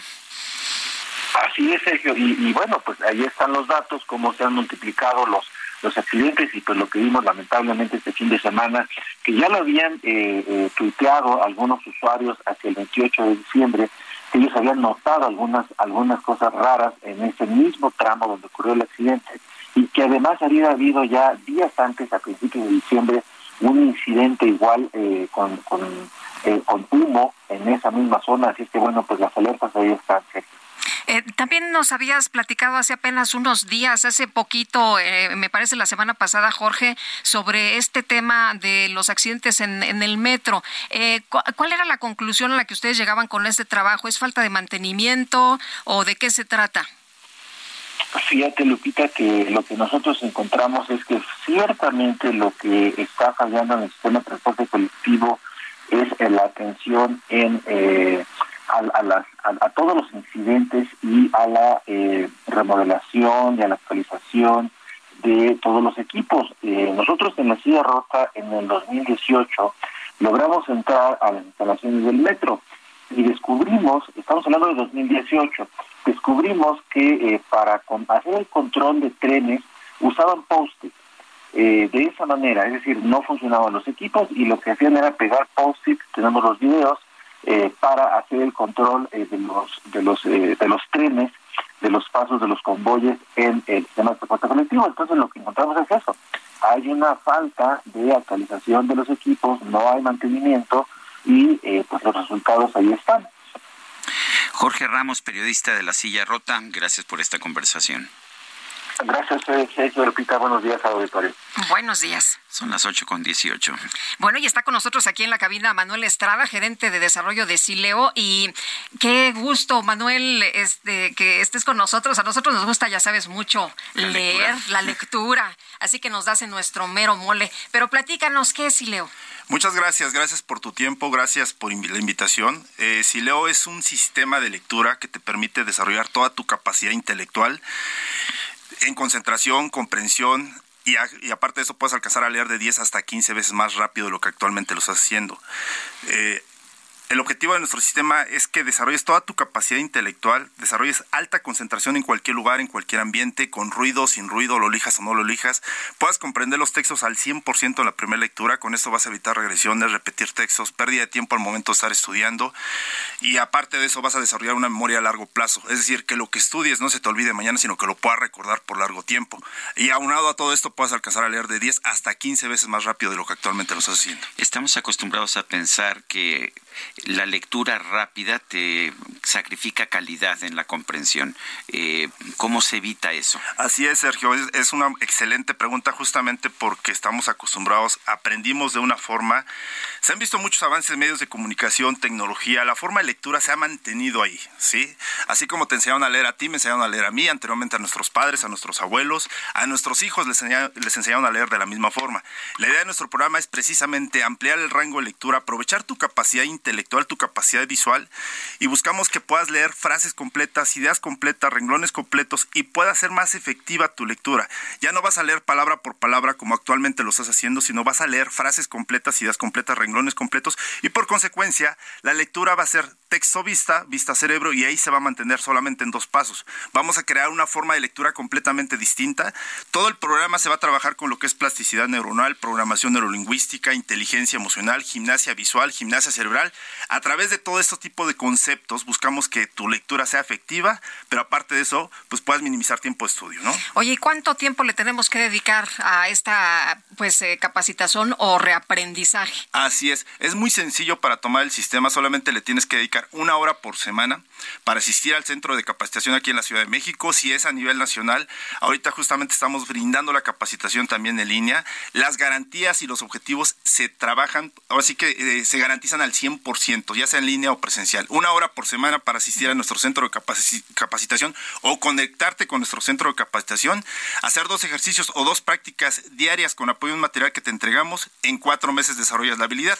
¿Qué pasa si en cuatro meses no has alcanzado este objetivo? La compañía te va a dar cuatro meses adicionales, pero no implica mayor costo para ti. Garantizamos al 100% el resultado. ¿Cuál es el objetivo del resultado? Eh, bueno, ¿cuáles son los objetivos que vamos a trabajar? Eh, incrementar tu, velocidad lectora de 10 hasta 15 veces más rápido de lo que actualmente lo estás haciendo. Comprensión al 100% en la primera lectura. Desarrollo de memoria a largo plazo y poder desarrollar lo que es... Eh, de 10 a 15 veces más rápido de lo que actualmente lo haces. Imagínate poder leer un libro de 200 páginas en un promedio de tiempo de 30 minutos, pero comprendiéndolo al 100%. Eh, ¿Dices que puede ser esto presencial o en línea? Así es, puede ser presencial, puede ser en línea. ¿Y es presencial en dónde? Tenemos diferentes sedes aquí en la Ciudad de México. Estamos en Polanco, estamos en Reforma Centro, estamos en Roma Sur, estamos en Insurgente Sur. Tenemos una oficina en el World Trade Center eh, y tenemos una en el Estado de México en satélite. ¿Sí? Voy adelantándome a este, eh, voy a dar este teléfono, es el 5523 330900, repito el teléfono 5523 330900 por el tema de la retención 5523 330900. Oye, y si alguien se animó, ¿qué, ¿qué, tiene que hacer? Mira, estamos arrancando el año, estamos eh, trabajando ahorita prácticamente en el 2023, ¿sí? Felicidades a todos los que nos escuchan por este nuevo año. es, nuevo, es un año de retos, es, es un año donde eh, realmente queremos desarrollar esta capacidad en el aspecto de lectura, ¿sí? Somos el penúltimo lugar en lectura, no nos gusta leer en México, entonces lo que buscamos nosotros precisamente es generar hábitos a la lectura. Si te gusta la lectura, buenísimo, pero si no te gusta y tienes que leer, imagínate las ventajas y los beneficios. El programa está diseñado para cualquier persona a partir de los nueve años en adelante. Estamos hablando de estudiantes de primaria, de secundaria, preparatoria, universidad, profesionistas que todo su trabajo es lectura, como abogados, médicos, contadores, que se tienen que mantener actualizados constantemente. El programa es ideal para todos. ¿Vale? Por arranque de año vamos a ofrecer 70 becas del 50% de descuento si se comunican a este teléfono 5523 330900. Repito el teléfono 5523 330900. Vamos a regalar 70 becas del 50% de descuento, ¿sí? Si se comunican al 5523 330900. Muy bien, pues Manuel, muchas gracias y feliz año también para ti. Muchísimas gracias, gracias por la invitación. Y nosotros vamos a las calles de la Ciudad de México. Alan Rodríguez, ¿dónde te encuentras? Sergio Lupita, muy buenos días. Nos encontramos en la avenida Campos Elíseos frente al Hotel Presidente Intercontinental, en donde se encuentra eh, pues el presidente de los Estados Unidos, Joe Biden. Por este motivo tenemos cerrada la vialidad desde el cruce con Arquímedes hasta la zona de Julio Verne. Asimismo tenemos restricción a la circulación vehicular en la avenida Andrés Bello, esto desde el cruce de Chivatito hasta la zona de Arquímedes. Por este motivo también tenemos un importante dispositivo de seguridad por parte de la Secretaría de Seguridad Ciudadana en los alrededores de la colonia de la colonia Polanco, asimismo de la Guardia Nacional custodiando todo lo que es la manzana de la periferia de este hotel Presidente Intercontinental. En estos momentos lo que sabemos es que se va a llevar a cabo un desayuno entre el presidente de los Estados Unidos y parte de su comitiva, además de la embajada de su personal. Por este motivo, pues las actividades que tendremos presenciales ya en la motivo de circulación serán hasta las 4 de la tarde cuando se desplace hacia la zona de Palacio Nacional. Tomen en consideración como Gracias. alternativa vehicular tenemos Paseo de la Reforma. Gracias, Alan Rodríguez. Vamos a una pausa y regresamos. Continuamos con Sergio Sarmiento y Lupita Juárez.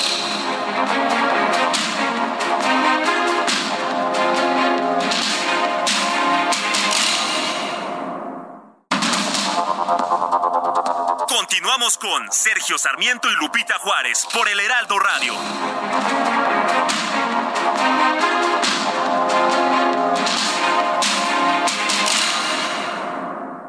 En Soriana lleva el segundo al 50% en toda la ropa de invierno y pijamas para toda la familia. Soriana, la de todos los mexicanos. A enero 9, aplica restricciones. Jaque Mate con Sergio Sarmiento.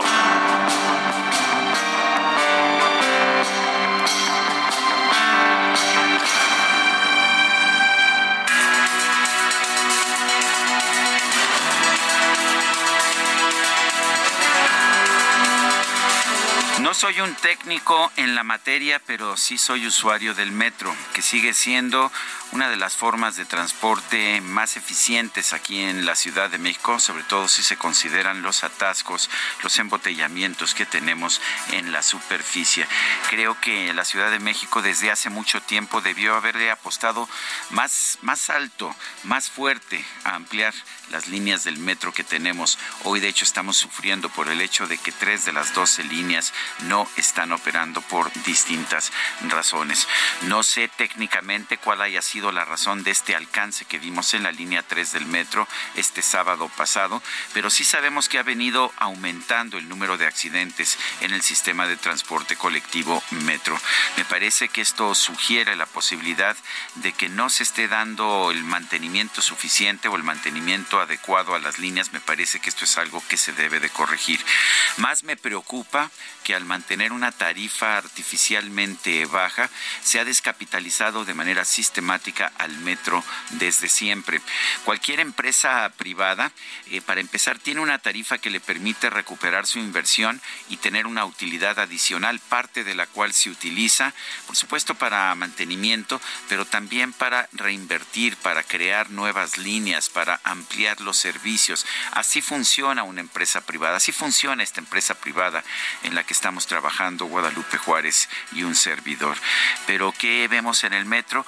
Pues que la idea es tener precios ridículamente bajos, presumir que es el metro más barato del mundo y después tratar de, eh, de manejar políticamente los accidentes y de manejar el hecho de que el servicio eh, solamente se ha ampliado con una línea en las últimas décadas, la línea 12 del metro, que aparentemente no fue bien construida. Me parece que esto debería ser inaceptable. El metro debería operarse como empresa privada o incluso debería privatizarse. Por supuesto que esto significaría que hubiera tarifas más altas, pero a, a final de cuentas tendríamos un mejor servicio y un servicio más seguro. Yo soy Sergio Sarmiento y lo invito a reflexionar.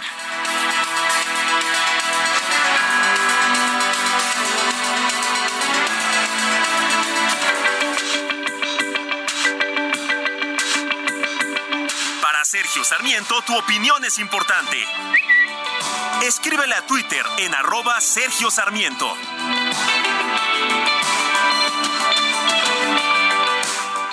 En Soriana, lleva el segundo al 50% en jamones Virginia de Pavo Food o Swan empacados. Soriana, la de todos los mexicanos. A enero 9, aplican restricciones. I'm just a poor boy, though my story's seldom told. I squandered on a pocket full of mumbles, such a promises. All lies in jest, and a man hears what he wants to hear, and he disregards the rest. La la la la la la la la la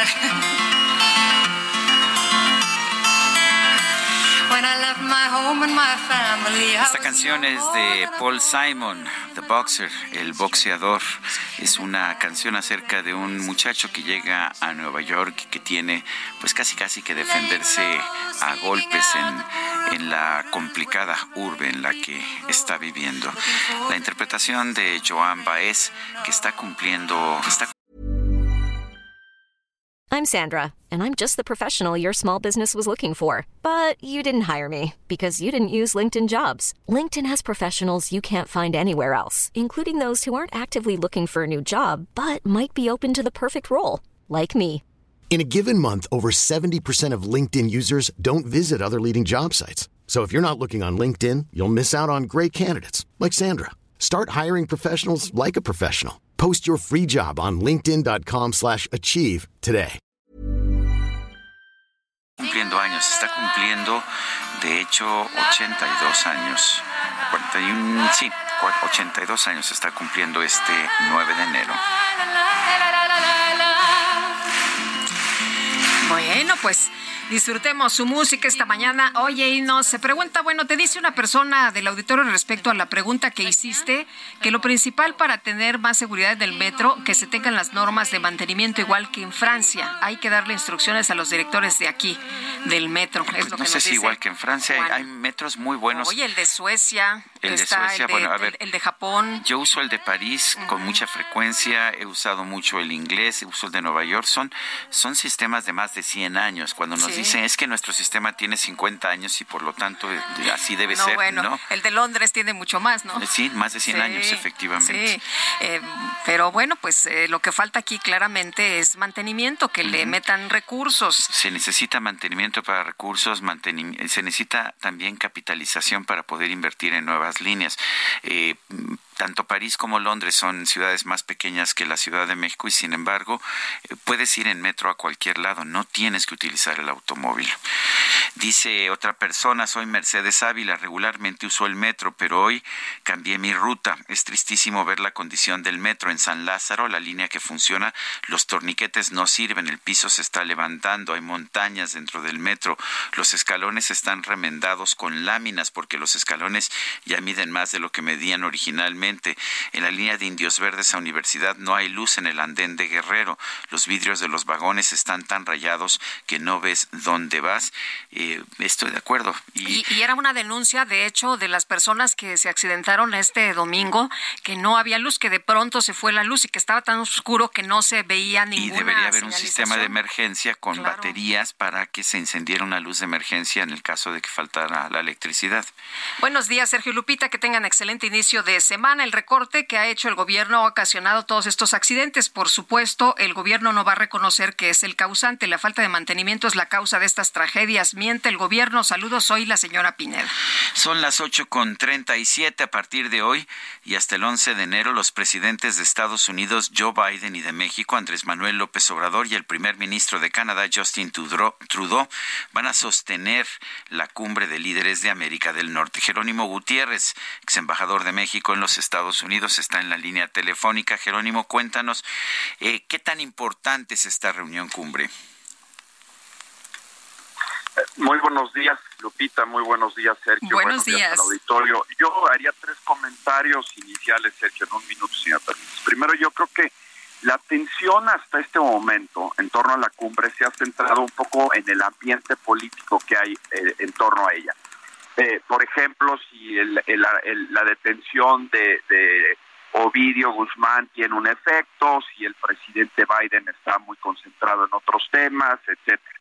Yo veo que las tres gobiernos han tenido cuidado en sus posicionamientos públicos respecto a la cumbre, en las formas, y en general se ve un buen clima para la cumbre y creo que es una buena oportunidad.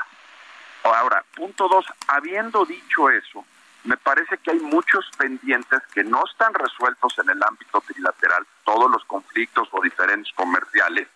Por ponerlo en perspectiva, durante todos los años de NAFTA se dieron 77 disputas entre los países, entre los tres socios de América Tan solo en lo que va de los tres años del TEMEC, llevamos 17, nueve estados, dos inversionista Estado, uno eh, ambiental y cinco laborales.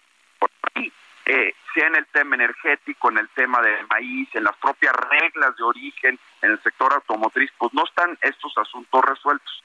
La cumbre tiene como foco principal el futuro de las cadenas de producción y el llamado nearshoring, y me parece que va a ser muy importante y muy interesante ver cómo se tocan esos temas. Y por último, lo que diría Sergio es que las cumbres, en mi experiencia, siempre y yendo a tu pregunta, ¿son importantes o no? Siempre la gente con razón se pregunta, ¿sirven para algo? ¿Dan resultados? ¿Funcionan? Yo soy de la idea de que hay que hacerlas, independientemente de lo difícil que sea. No puedes esperar que en todas las cumbres haya grandes resultados, pero es la única manera de que haya cierto seguimiento. Y si no las tienes, lograr cosas entre los países más difíciles. Las cumbres son en cierto sentido eventos detonadores de acciones. Hasta ahora conocemos el programa de esta cumbre, un poco el ambiente político, la agenda, digamos, nada más, y espero que haya resultados. Todavía está por ver eso. Eh, uno de los eh, temas que se ha mencionado es el de la migración. Eh, México apenas acaba de anunciar que habrá 30 mil migrantes eh, cada mes que serán expulsados y que se van a recibir en, México. ¿Es ese uno de los grandes pendientes? Y además, eh, ¿cuál sería el, impacto de esta visita del presidente Biden a la frontera? ¿Es un mensaje eh, para su gobierno? ¿Es un mensaje interior o es un mensaje también para nosotros? Yo creo que aciertas en el sentido de que es sobre todo un mensaje hacia el interior de los Estados Unidos. El presidente Biden no había visitado la frontera. Es claro que el Partido Republicano, que ahora tiene una mayoría en, el, en la Cámara de Representantes, va a hacer del tema de la migración un asunto prioritario y de golpeteo en, en los próximos años. Y creo que la visita del presidente Biden responde más a su a su propio auditorio interno que a su nuestro. Lo que ha pasado es que se ha llegado a un equilibrio nuevamente en la parte migratoria eh, en el que se sigue aplicando el famoso título 42, ¿no? De, de, la legislación estadounidense, lo cual implica que muchos migrantes de distintos países se van a quedar en México en la frontera hay que trabajar, ahí sí creo que hay que trabajar de la mejor manera posible con Estados Unidos y idealmente en el ámbito regional no está resuelto el problema migratorio, ni mucho menos, pero eso te genera un equilibrio en tanto no haya una reforma o condiciones más amplias. Y creo que también hay que poner atención al hecho de que ya no son solo los números de centroamericanos o nacionales de, de, de, de otros países. Ha crecido el número de mexicanos que están para cruzar de manera muy importante el último año y medio, previsiblemente por la pandemia, por las condiciones económicas, pero ese es un tema al que también hay que poner la atención. Bueno, el este, ¿cuál, son muchos los temas de la región de Norteamérica. Está el tema de los energéticos, está el tema de la migración. Eh, ¿Cuál es el tema que piensas que va a prevalecer? Yo creo que va a haber, eh, digamos, en lo bilateral, creo que va a haber, eh, se va a hablar sin duda de, del tema de seguridad y del tema de, digamos, el fentanilo. En Estados Unidos hay una enorme preocupación por el número de muertes de sobredosis este, a lo largo de los últimos años. Creo que, digamos, ese tema y cómo cómo se, se redobla la cooperación en materia de seguridad se va a tratar. No sé qué, no tengo qué resultados adicionales se puedan dar, pero seguramente se va a abordar. El, eh, bilateral también va a ser eh, algo en materia migratoria. Este, como digo, creo que se va se va a detallar. Se ha hablado y los presidentes han hablado, gobiernos han señalado que se va a hablar de movilidad laboral que, es positivo, es decir, necesitamos mejor movilidad laboral en la región y creo que eh, quizás se pueda concretar algunas de las cosas que se han expresado en las últimas meses sobre movilidad laboral, es decir, haya más facilitación en visas de trabajo y eso, eso puede ser positivo. Y en el ámbito trilateral, yo creo que lo principal va a ser eh, este tema de cómo seguir haciendo América del Norte más la región más competitiva y las más productivas, pero no va a ser fácil eh, Sergio y Lupita, si, si los diferendos comerciales que hay o de inversión no encuentran un camino satisfactorio.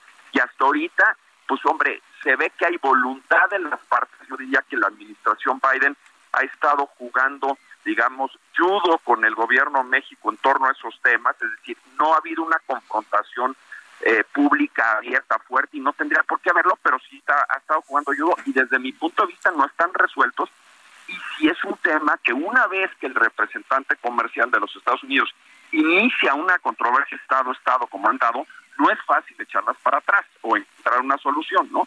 Entonces, este, yo espero que veamos, eh, digo, movimiento, conversaciones o decepciones en esa materia. Yo quiero agradecerte, Jerónimo Gutiérrez, ex embajador de México en los Estados Unidos, el haber conversado con nosotros. Todo lo contrario, es un placer como siempre. Gracias, Jerónimo. Muy buenos días a todos. Buen día. Gracias, muy buenos días. Sí, vamos con el comentario de la embajadora Marta Bárcena. Buenos días, Sergio. Buenos días, Lupita. Buenos días al auditorio del Heraldo Radio. Pues comienza hoy la parte bilateral México-Estados Unidos que corresponde a la décima cumbre de líderes de América del Norte. El día de hoy por la tarde se reunirán los presidentes López Obrador y Joe Biden para tratar temas bilaterales. Los dos más importantes, migración y seguridad.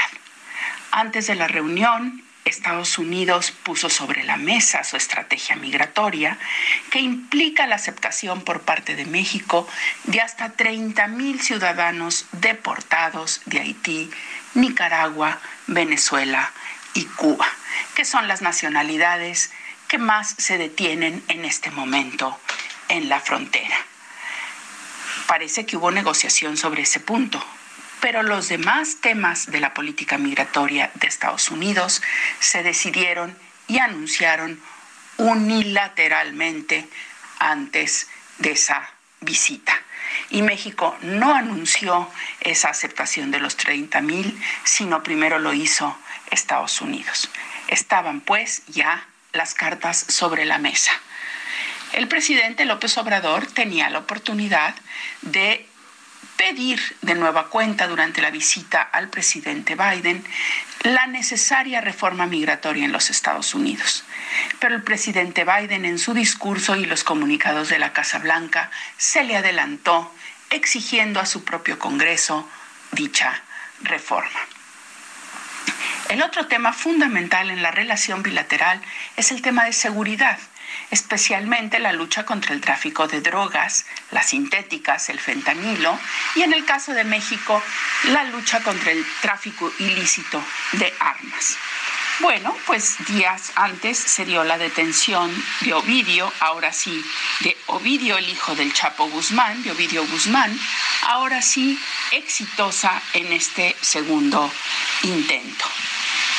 Mira, eh, Sergio Lupita, desde que fui embajador en Washington, conversé varias veces con el presidente López Obrador sobre la necesaria lucha contra el fentanilo, porque el fentanilo nos afecta a ambos países. Si bien hay mayor contabilidad de muertes en los Estados Unidos, estoy segura que en México ha habido muchas muertes por fentanilo y que cada vez hay más penetración entre los jóvenes. Por eso debemos de hacer de la lucha contra el fentanilo una prioridad y debemos combatir al crimen organizado en ese tema. Al día siguiente, bueno, más bien, hoy mismo en la noche tendremos una cena de gala de los tres jefes de Estado, de los dos jefes de Estado, Biden y López Obrador, y el jefe de gobierno, Trudeau, con sus esposas. Esas cenas son importantes en el protocolo, puesto que permiten establecer, conversar de manera informal, establecer mejores relaciones. El martes veremos la cumbre de líderes América del Norte y ahí el tema, Sergio, Lupita, a largo plazo es el tema de la competitividad de América del Norte. Cómo seguir haciendo de esta región la más competitiva del mundo en temas tan importantes como semiconductores, autos eléctricos, transición a las energías renovables, etcétera. ¿Qué se necesita? Que México cumpla a cabalidad los términos del TEMEC que suscribió en el ejercicio de su soberanía. Y eso significa, sin duda alguna, tener que ajustar algunas de sus políticas energéticas. Pensar de otra manera es autoengañarse, porque solo cumpliendo el TEMEC y dando garantía de acceso a una energía constante, sostenible, procedente de renovables y a buen precio, podremos atraer las inversiones extranjeras que el país necesita, las inversiones de Estados Unidos y Canadá, que dan empleo, empleo formal y mejor remunerado. Y eso lo ha dicho claramente el primer ministro Trudeau.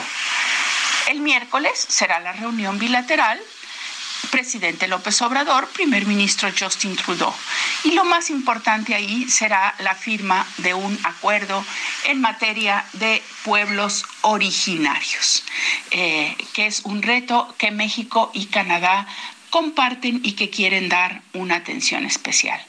Así pues, una cumbre que está llena de símbolos, desde el aterrizaje en el AIFA, la recepción del presidente López Obrador en el aeropuerto al presidente Biden, ahora lo tendrá que hacer con los siguientes jefes de Estado que visiten México si quiere cumplir con el protocolo y los precedentes, pero esperemos que la cumbre no se agote en símbolos, sino que vaya más allá y tenga sustancia en beneficio de América del Norte, de los pueblos y de los jóvenes de América del Norte. Muchas gracias, Sergio Lupita. Embajadora, muchas gracias por este análisis. Muy buenos días. Y este domingo, seguidores del expresidente de Brasil, Jair Bolsonaro, invadieron áreas del Congreso Nacional y del Supremo Tribunal Federal en la capital del país, en Brasilia. César Muñoz es director asociado del Departamento de América Latina y el Caribe de Human Rights Watch. César Muñoz, gracias por tomar nuestra llamada. ¿Fue un intento de golpe de Estado, un intento por derrocar al gobierno del presidente eh, Lula da Silva? Eh, bueno, muchas gracias por la invitación. Mira, nosotros vemos lo que lo que ocurrió ayer en Brasilia con enorme preocupación. Eh, creemos que es un ataque inaceptable contra las instituciones democráticas de Brasil eh, por parte de personas que no aceptan el resultado de unas elecciones legítimas que ocurrieron y que dieron como resultado la victoria de Luis Ignacio Lula da Silva y que están pidiendo una intervención militar.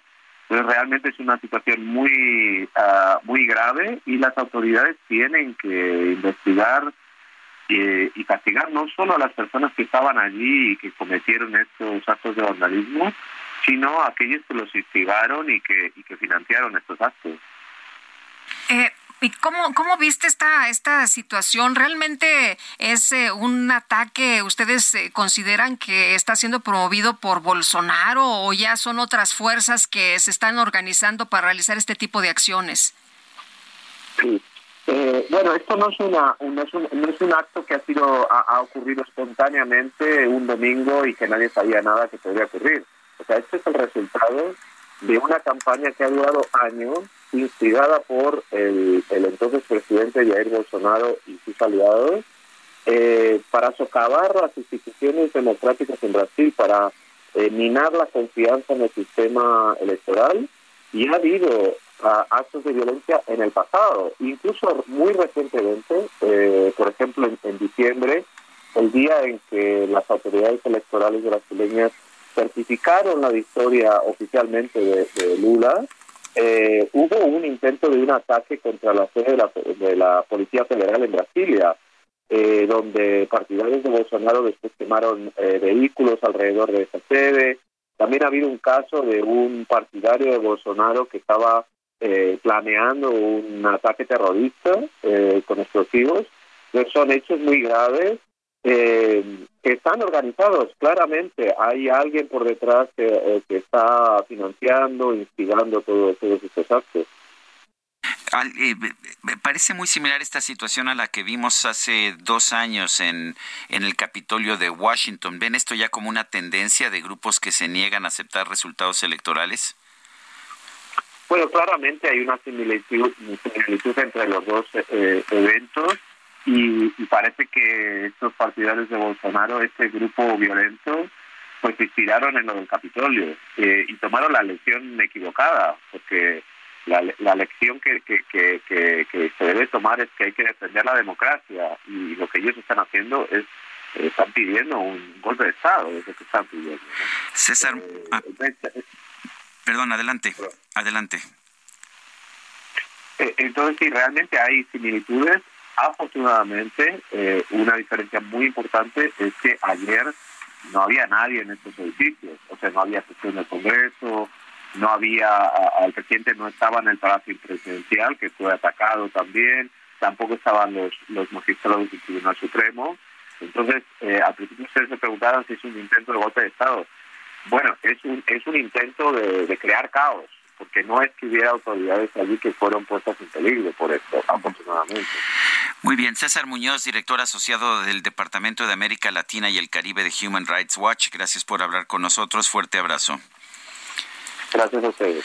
El presidente Lula de Brasil acaba de dar a conocer una fotografía en que aparece él con los poderes de la República en el, Palacio de Planalto. Rosa Weber, presidenta del Superior Tribunal eh, de la Federación, Vital Dorrego, presidente en ejercicio del Senado, y Artur Lira, presidente de la Cámara de Diputados en defensa de la democracia. Vamos a una pausa y regresamos. Continuamos con Sergio Sarmiento y Lupita Juárez.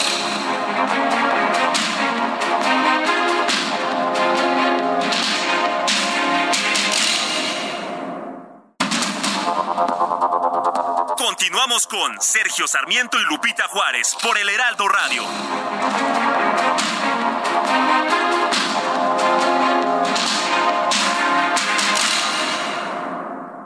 El pulso de tus emociones aumenta cuando te atreves a tomar el volante del nuevo Fiat Pulse. El SUV líder en ahorro de combustible. Estrenalo desde 354 mil pesos o tasa de 9.75%. Eleva tu pulso con Fiat Pulse. Fiat, sé único. Visita tu distribuidor Fiat Chrysler, que 29.9%. Vigencia al 31 de enero de 2023. Consulta fiat.com.mx.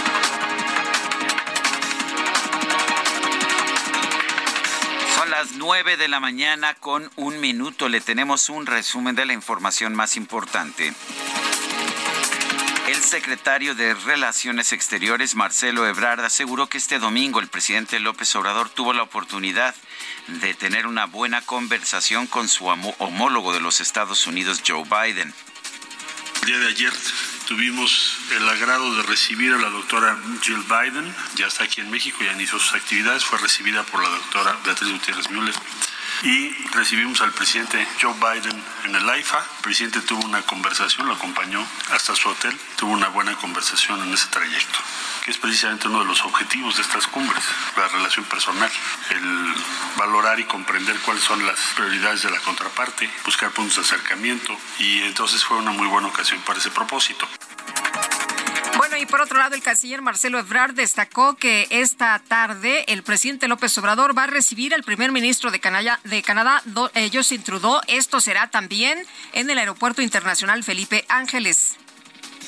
El día de hoy tenemos la llegada del primer ministro Trudeau a las 2.40 de la tarde en el Aeropuerto Internacional Felipe Ángeles. Estará el señor presidente de la República para recibirle, su servidor y otros, eh, desde luego los embajadores, para posteriormente trasladarse a la Ciudad de México y aquí a Palacio Nacional va a ser la recepción del presidente Biden a partir de las 4.15 de la tarde. tendremos la foto oficial, la ceremonia de recepción. Eh, va a haber una charla breve prevista entre los mandatarios y sus esposas. El titular de la Secretaría de Movilidad de la Ciudad de México, Andrés Layú, informó que más de 100 unidades de RTP fueron desplegadas para brindar servicio en el tramo cerrado de la línea 3 del metro. Por eso desplegamos 150 funcionarios públicos de la Secretaría de Movilidad de Civiso, más el personal de la Secretaría de Seguridad Ciudadana, en las cuatro estaciones que ahorita no están dando servicio del metro, entre Indios Verdes y Tlatelolco. Tenemos poco más de 100 unidades de RTP disponibles para dar este servicio.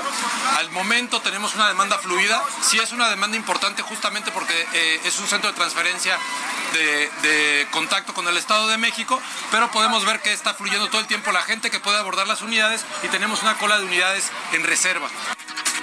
El gobernador de Florida, Ron DeSantis, anunció la movilización de la Guardia Nacional en su estado ante el incremento de la migración ilegal procedente de Cuba. La fisca- el expresidente, perdón, el expresidente de Brasil, Jair Bolsonaro, condenó los saqueos e invasiones realizados por sus simpatizantes en las sedes de los tres poderes de su país.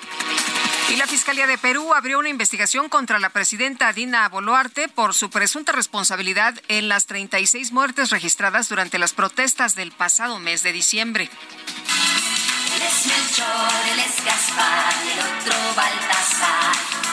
Él es Melchor, él es Gaspar y el otro va a saltar.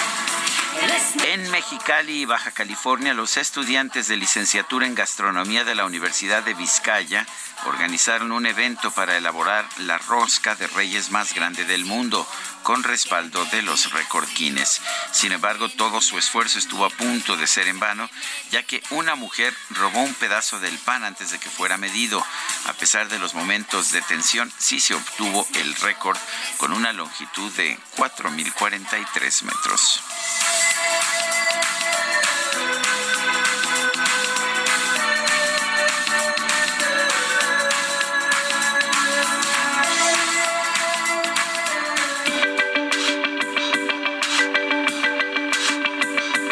Para Lupita Juárez, tu opinión es importante.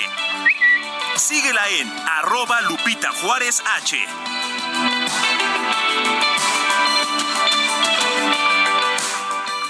Soriana, el segundo al 50% en chocolates de mesa, café tostado y molido y galletas cuétara. Soriana, la de todos los mexicanos. A enero 9, aplican restricciones. Cámara, pues va, pongan la música, hijo.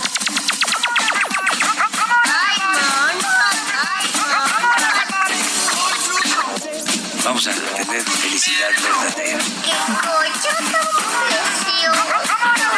La micro deportiva.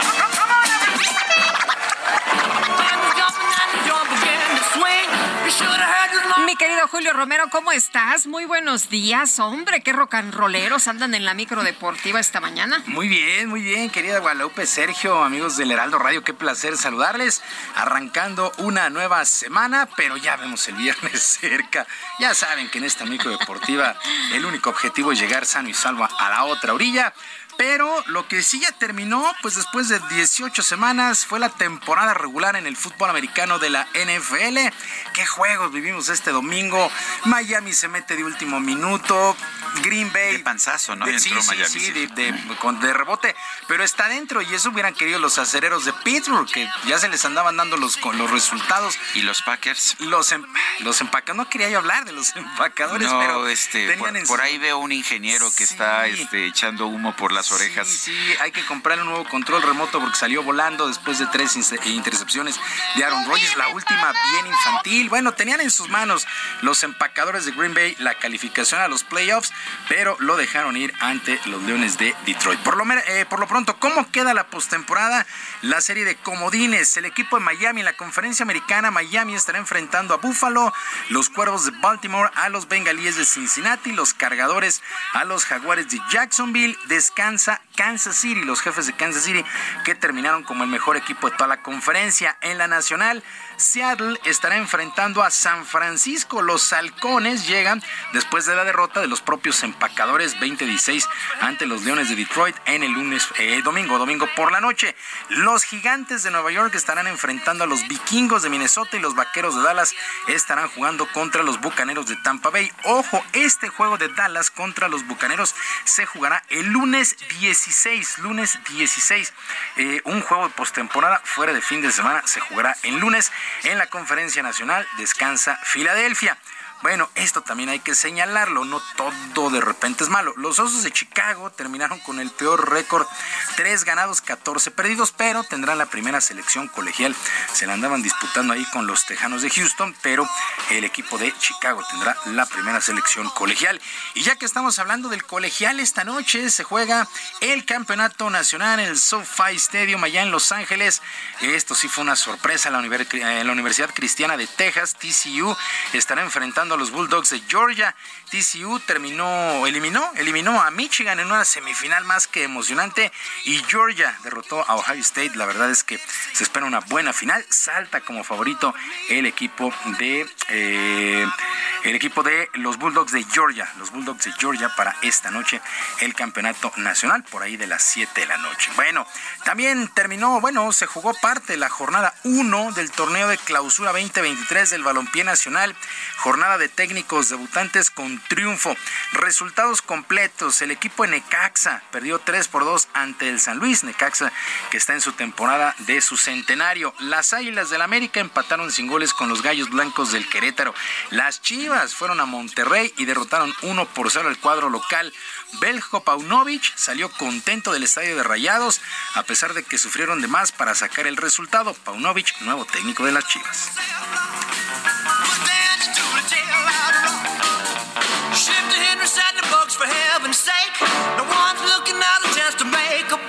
Es el inicio que nosotros estamos, estamos buscando, es la manera de ganar a veces sufriendo y de esta manera también forjar o reivindicar la, el espíritu de, todos los chiva hermanos y chiva hermanas y de lo que es este club. A veces te toca jugar partidos así y la verdad es que el sufrimiento, el sufrimiento ha sido tremendo, sobre todo después de la expulsión.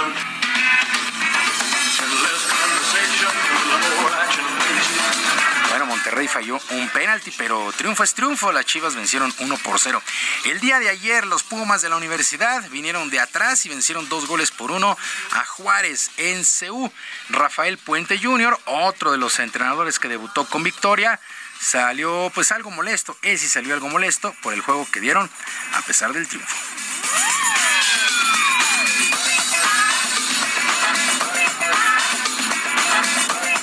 De partida. Creo que hay también momentos muy relevantes en toda la pretemporada y, creo que vamos en una línea ascendente, pero sí tenemos que ocuparnos de que esos lapsos tan amargos como los que ofrecimos en el primer tiempo tienen que reducirse hasta el grado de, lograr algún día extinguirlos. Un pésimo primer tiempo de los Pumas, pero se recuperaron en el segundo. Bueno, jugaron con un hombre de más tras la expulsión de un jugador de Juárez. Mientras que los Tigres, los Tigres del lago de Nuevo León, golearon 3 por 0 al Santos Laguna en la comarca. El tercer técnico debutante con victoria fue Diego Coca, quien aseguró que esperan darle una buena campaña a la afición y recuperar jugadores como Luis Quiñones, que logró la tercera anotación.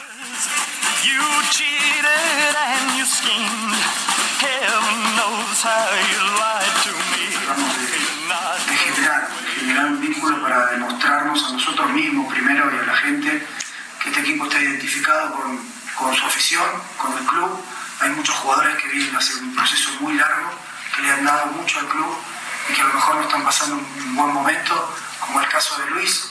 Me pone muy contento que haya hecho un gol, porque se lo merece, porque quiere, porque eh, tiene el apoyo de todos los compañeros. En el duelo de domingo por la noche, los Cholos de Tijuana y la máquina celeste de Cruz Azul empataron a un gol allá en la frontera. Por cierto, la directiva de Cruz Azul no convocó al defensa Julio César, el famoso Cata Domínguez, luego de la publicación de unas fotografías de una fiesta infantil con temática de narcotraficantes. Qué cosa esto. Eh, de repente hay futbolistas que no entienden la situación y se piensan que están en una burbuja pero por lo pronto el Cato Domínguez no fue convocado el día de ayer. Para el día de hoy a las 9 de la noche, Pachuca estará enfrentando a la Franja del Puebla. Mientras tanto, actividad en los playoffs en el béisbol de la Liga Mexicana del Pacífico. El día de ayer los Sultanes de Monterrey derrotaron tres carreras por cero a los algodoneros de Guasave y empataron a tres por bando. La serie que es a ganar cuatro posibles siete lo perdía 0-3 el equipo de Sultanes y ya lo puso 3 a 3. El día de hoy se conocerá al ganador, al las semifinales en un séptimo y definitivo. También habrá un séptimo y definitivo entre los Caballeros Águilas de Mexicali que vencieron 4 por 2 a los Yaquis de Ciudad Obregón. Los Naranjeros de Hermosillo vencieron tres carreras por una a los Venados de Mazatlán. Finiquitaron la serie 4 a 2. Los Naranjeros, el mejor equipo de toda la campaña, va a semifinales. Otro equipo que también ya está en semifinales son los Cañeros de los Mochis. Vencieron a los Mayos de Navojoa. Cañeros de los Mochis ya también está en semifinales. Y ya para finalizar, Estados Unidos conquistó la primera edición de la United Cup, un evento de tenis mixto, derrotando en la gran final a su similar de Italia. El equipo de las barras y las estrellas contó con buenas actuaciones de Taylor Fritz, el número 9 en el ranking de la ATP, quien se impuso a Mateo Berrettini, y Jessica Pegula, que logró vencer a Martina Trevisan en un evento que se desarrolló en la arena Ken Roswell allá en Adelaide, Australia, y todo, prácticamente todo queda listo para el primer Grand Slam del año, que será justamente el abierto de Australia. Sergio Lupita, amigos del auditorio, la información deportiva este lunes, que sea un extraordinario día y una mejor semana. Les recuerdo nuestras vías de comunicación en Twitter.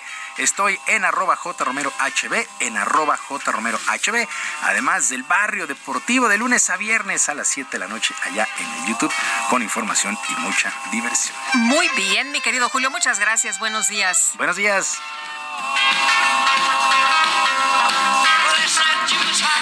Son las 9 de la mañana con 14 minutos. Ayer, 8 de enero, Fundación UNAM cumplió 30 años. Eh, vamos a conversar con Dionisio Mid, presidente de Fundación UNAM.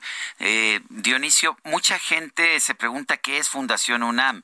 Y te digo esto porque eh, cuando se dio a conocer, por ejemplo, que Alfredo Gutiérrez Ortiz Mena es miembro de, del, directorio de Fundación UNAM, pues se pensó que esto significaba que, no sé, que administraba la Universidad Nacional Autónoma de México. Pero ¿cuál es la, verdadera de Fundación UNAM?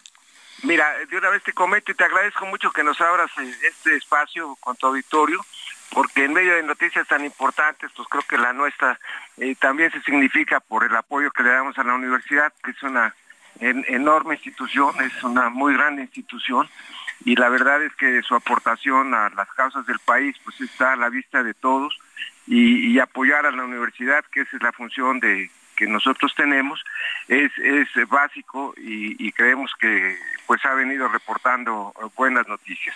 Quiero nada más, si me permites, ubicar un poquito cuál es el espectro de la universidad. La universidad tiene alrededor de 370 mil alumnos y alrededor de 250 mil becarios. Quiere decir que más de la mitad de los alumnos de la universidad tienen algún apoyo. Nosotros contribuimos con una parte de esos apoyos. Y por lo que hace a la organización, la Fundación UNAM es una asociación civil distinta de la universidad y en su consejo pues tenemos personajes de distinta, de una gran importancia que apoyan a las causas de la universidad. Tenemos por ejemplo al ingeniero Slim, tenemos a, a Alfredo Harp, tenemos a Alfredo Gutiérrez, también es miembro del consejo de la Fundación UNAM. Pero, pero son personas, Fundación UNAM ayuda a conseguir becas o da becas, pero no, no maneja la UNAM, ¿no? No, no, no, estamos, eh, vamos de la mano de la UNAM porque la apoyamos en sus objetivos. En la medida que nosotros estamos cerca de la universidad y vamos de la mano con ellos para este otorgamiento de becas, pues en esa medida estamos cumpliendo con los propósitos que la propia universidad nos ha señalado. Y por lo que hace a la presencia pues, de, de, ministros de la Corte, como en este caso, tenemos el de Alfredo Gutiérrez o tenemos eh, exministros como José Ramón Cosillo en el Consejo de la Fundación, pues eh, es porque tenemos también apoyos que están vinculados, por ejemplo, al caso de la Corte. Uno de los apoyos más, más, eh, más importantes que tenemos es que la Corte otorga 100 becas a cada una a cada una de las promociones, segundo, tercero, cuarto y quinto. O sea, un total de 400 becas a los mejores alumnos de la Facultad de Derecho. Y el propósito es que se estimule a los mejores alumnos de la facultad y que tengan después la oportunidad de generar oportunidades también de hacer sus prácticas sociales en la propia corte, de manera que al final de este proceso, pues los mejores alumnos de la Facultad de Derecho pues van a tener oportunidad de encontrar espacios laborales en la Suprema Corte de Justicia. Entonces eso explica la presencia y tenemos también en nuestro, en nuestro consejo pues eh, a gente muy connotada, pues tenemos doctores, está el doctor Velázquez, Velázquez, está el doctor Cincer, están varios más, gente muy importante, muy connotada que apoya las causas de la universidad, que da becas y que tenemos también algunas otras actividades que tienen ese propósito de acompañar a la universidad en sus objetivos fundamentales de apoyo a la docencia, de apoyo a la investigación científica y de apoyo a la difusión cultural. Dionisio, entonces eh, se sigue haciendo esta labor tan importante, se han otorgado más de un millón de becas, pero también se ofrecen otros servicios. Estaba revisando que también servicios nutricionales, eh, que esto me parece muy importante. Hay personas que a veces no tienen ni, ni para pasar el día ni para eh, desayunar siquiera y que muy importante y si me permites nomás te, platico un poquito la historia de esta beca. En, la Facultad de Química resulta que algunos alumnos no estaban teniendo un rendimiento adecuado, pasaron por la Escuela de Trabajo Social, se les pensaba echar fuera inclusive por bajo rendimiento y se apreció que lo que ocurría era pues que llegaban realmente sin alimentarse a la universidad. Entonces ese apoyo de una beca nutricional, de los cuales damos alrededor de 15 mil servicios de alimentación diarios con una alimentación balanceada, pues ha permitido, así pasó en el caso de estos alumnos y en muchos otros casos ya también, que tengan las condiciones adecuadas pues para poder enfrentar una jornada de estudio en la universidad. Entonces es otro de los apoyos que nosotros otorgamos. Y tenemos algunos otros pues que son bien interesantes. Por ejemplo, eh, eh, con la participación de algunos donantes se otorgan premios. Los donantes señalen qué es lo que les gustaría que se otorgara como reconocimiento y la academia responde pues con estudios, con alumnos que participan en estas convocatorias. Y se genera yo creo un círculo muy virtuoso entre la academia y el mercado. Y se realizan investigaciones para los propósitos que los propios donantes señalan. Entonces creemos que, esto eh, ya pues hemos tenido más de mil trabajos que se han presentado para esto se han otorgado más de 100 premios y este es pues otro otra ventanilla digamos en donde la fundación pues eh, ha puesto sus servicios eh, digamos al alcance de la universidad. Y tenemos algunas otras cosas eh, quiero subrayar si me permites. Sí. tenemos algunos programas de difusión por ejemplo uno que se llama consorcio de universidades por la ciencia y otro que se llama documentales por la ciencia esto obedece un poquito a las dificultades que tuvimos de comunicación directa. Entonces, a través de estas presentaciones se da pláticas semanales en el caso de los, de los consorcios de documentales, de, consorcios de universidades por la ciencia, y en el caso de documentales, TV UNAM nos proporciona también espacios para reproducir documentales. Bueno. Y esto llamó la atención de la UNESCO y invitó a la Fundación a formar parte del comité asesor porque se consideraba que eran medios muy adecuados para difundir, difundir el conocimiento científico. Pues de manera que, que, eso pues ha sido un logro que nos llena de orgullo. Dionisio Mid, presidente de Fundación UNAM, gracias y un fuerte abrazo. Muchas gracias, gracias por darnos un espacio. Un abrazo, Lupita. Y abrazo gracias, Dionisio. Un abrazo, buen día. Son las nueve con veinte. En Soriana lleva el segundo al 50% en whiskies, vodkas, ginebras y mezcales. Soriana, la de todos los mexicanos. A enero 9, aplica restricciones, evita el exceso. El Químico Guerra. Con Sergio Sarmiento y Lupita Juárez. Químico Guerra, ¿cómo te va? Buenos días. Buenos días, Sergio Lupita. Dicen que la oportunidad la pintan calva. En las próximas horas, prácticamente unas cuantas horas, nuestro país tiene una oportunidad de las que se presentan cada 50 años, Sergio Lupita. Aprovechar la confrontación comercial que existe entre los Estados Unidos y China y la transición energética. Fíjense que se acaba de hacer una encuesta eh, para eh, empresarios, eh, gente connotada como Sergio, que va a estar en, en Davos, y alrededor del 50% de los directivos y delegados empresariales que asistirán precisamente a la cumbre de Davos, ahora la semana que entra entre el 16 y el 20 de enero, ha declarado estar preocupado por la situación de la crisis energética, seguida por la inflación y los tipos de interés eso es el 40%, y la inestabilidad geopolítica, mencionada por el 36%. El 21% además mencionó que los problemas medioambientales y el cambio climático y la falta de perfiles calificados necesarios para esta transición energética. Estamos viviendo una etapa única en el mundo y para México se abre una puerta el día de hoy de oportunidad extraordinaria. Estos datos generados por el Centro de Excelencia de España, el CGE, indican que las organizaciones deben ahora ser capaces de enfrentar entornos cambiantes y adversos, haciendo un esfuerzo por innovar, no regresar al pasado, no anclar en soluciones que a lo mejor en los 70 fueron buenas, sino ver hacia adelante. Escribe el director general y consejero delegado del CGE, Ignacio Babé. Vivimos en un entorno muy cambiante al que tenemos que hacer frente sin miedo y mirando al futuro. Este, en, este eh, eh, contexto estoy leyendo el periódico Reforma, donde aparece en primera plana que hasta noviembre, del, el, 10 de noviembre del año pasado, la Comisión Reguladora de Energía negó 33 permisos. Actualmente se tienen 65 permisos pendientes con total incertidumbre que de ser aprobados sumarían una capacidad instalada de 5.559 megawatts. Esto es la oportunidad. Sergio Lupita la pintan calva. Ojalá nuestro presidente se dé cuenta en las próximas horas en esta cumbre de América del Norte para darse cuenta de la enorme, enorme oportunidad de levantar a México, impulsarlo hacia la grandeza, impulsarlo hacia la estabilidad, impulsarlo hacia la eliminación de la pobreza y no quedarnos anclados en el pasado, Sergio Lupita. Pues sí, tienes toda la razón. Muchas gracias, Químico. Muy buenos días. Buenos días. Bueno, son las nueve de la mañana con veinticuatro minutos, nueve con veinticuatro.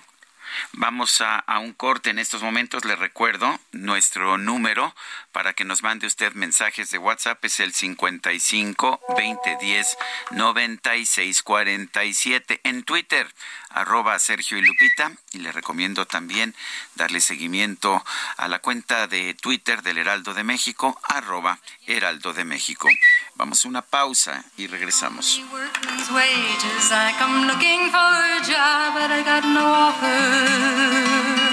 Just to come on from the horse on 7th Avenue.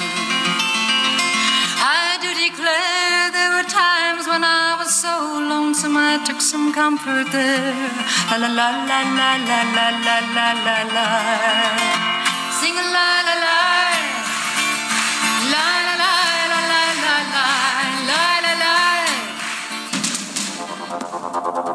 Continuamos con Sergio Sarmiento y Lupita Juárez.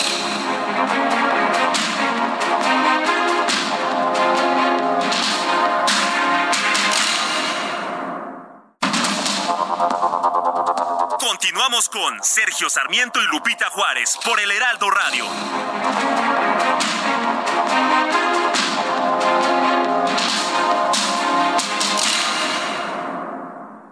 Oigan, amigos del Heraldo Radio. ¿Sabían que más de 30 millones de personas guardan sus ahorros en casa? Y eso es muy peligroso. Aparte de que aumenta el riesgo de pérdidas y robos, tu dinero va perdiendo valor por la inflación. Es mejor una institución confiable y regulada que pague buenos rendimientos. Sube a nacer conmigo, hermano. Dame la mano desde la profunda zona de tu dolor diseminado no volverás del fondo de las rocas, no volverás del tiempo subterráneo, no volverá tu voz endurecida, no volverán tus ojos taladrados. Yo vengo a hablar por vuestra boca muerta, a través de la tierra junto a todos los silenciosos labios derramados. Y desde el fondo habladme toda esta larga noche como si yo estuviera con vosotros anclado. Contadme todo, cadena a cadena, eslabón a eslabón y paso a paso. Afilad los cuchillos que guardesteis, ponedlos en mi pecho y en mi mano, como un río de rayos amarillos, como un río de tigres enterrados, y dejadme llorar horas, días, años, edades ciegas, siglos estelares. Dadme el silencio, el agua. Seguimos escuchando a Joan Baez. Esto se llama No nos moverán, un clásico de- del sindicalismo estadounidense, una versión muy personal de Joan Baez. El padre de Joan Baez, Albert Baez, nació en 1912 en Puebla, México. Y bueno, por eso Joan Baez eh, sabía hablar español, o sabe hablar español.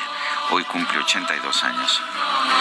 Y por cierto, JL Moreno nos pidió esta mañana, dijo primero, buena elección la de hoy lunes. Si, me, eh, si pueden, me gustaría escuchar No nos moverán. Y por cierto, ¿recuerdan ustedes aquel personaje que decía que todo lo que tocaba lo convertía en oro? En la actualidad pasa lo mismo, nada más que ahora es la 4T que todo lo convierte. Dice, todo lo que toca lo convierte en abono. Dice otra persona, esto del metro es una vergüenza. Rusia tiene un metro de primera y es mucho más viejo que el nuestro. La 4T debería de preocuparse por lo que existe y darle mantenimiento, en vez de enfrascarse, enfocarse en construcciones faraónicas como el tren Maya y el AIFA, pues no tiene ningún provecho para el ciudadano de a pie. Gracias y buen día. Firma Rosa. Buenos días, Sergio Lupita. Todo lo que explicó Sandra Romandía en la entrevista, ya los trabajadores del metro en la estación Rosario y Miscuac lo habían expuesto para el conocimiento de los usuarios por medio de unas mantas, ofreciendo disculpas porque las fallas no dependían de ellos. Saludos afectuosos y excelente semana. Soy Patricia Zavala. Son las nueve de la mañana con 33 minutos. El presidente López Obrador expresó su solidaridad con la jefa de gobierno de la Ciudad de México, Claudia Sheinbaum, ante los hechos registrados en la línea 3 del metro. Dijo que es tiempo de sopilotes, lo mismo que dijo En con el la línea desplome de 12. la línea 12. Ujú. Eh, vamos a escuchar al presidente López Obrador. En fin, se tiene que saber qué sucedió, o sea, qué originó el, el accidente. Y sí también quiero aprovechar, porque se alborotan los sopilotes, con todo respeto. Este, quiero aprovechar para expresar mi solidaridad, mi apoyo, todo lo que necesite del gobierno de la ciudad y la jefa de gobierno, que es una mujer trabajadora, íntegra, honesta. Entonces quiero también aprovechar para expresar, porque como estamos ya en temporada eh, electoral, pues se aprovechan ¿no? para este, descalificar, atacar. Y sí, todos tenemos la obligación de actuar con rectitud y asumir nuestras responsabilidades, pero no deja de haber este ingrediente, lo que antes se le conocía coloquialmente como la grilla.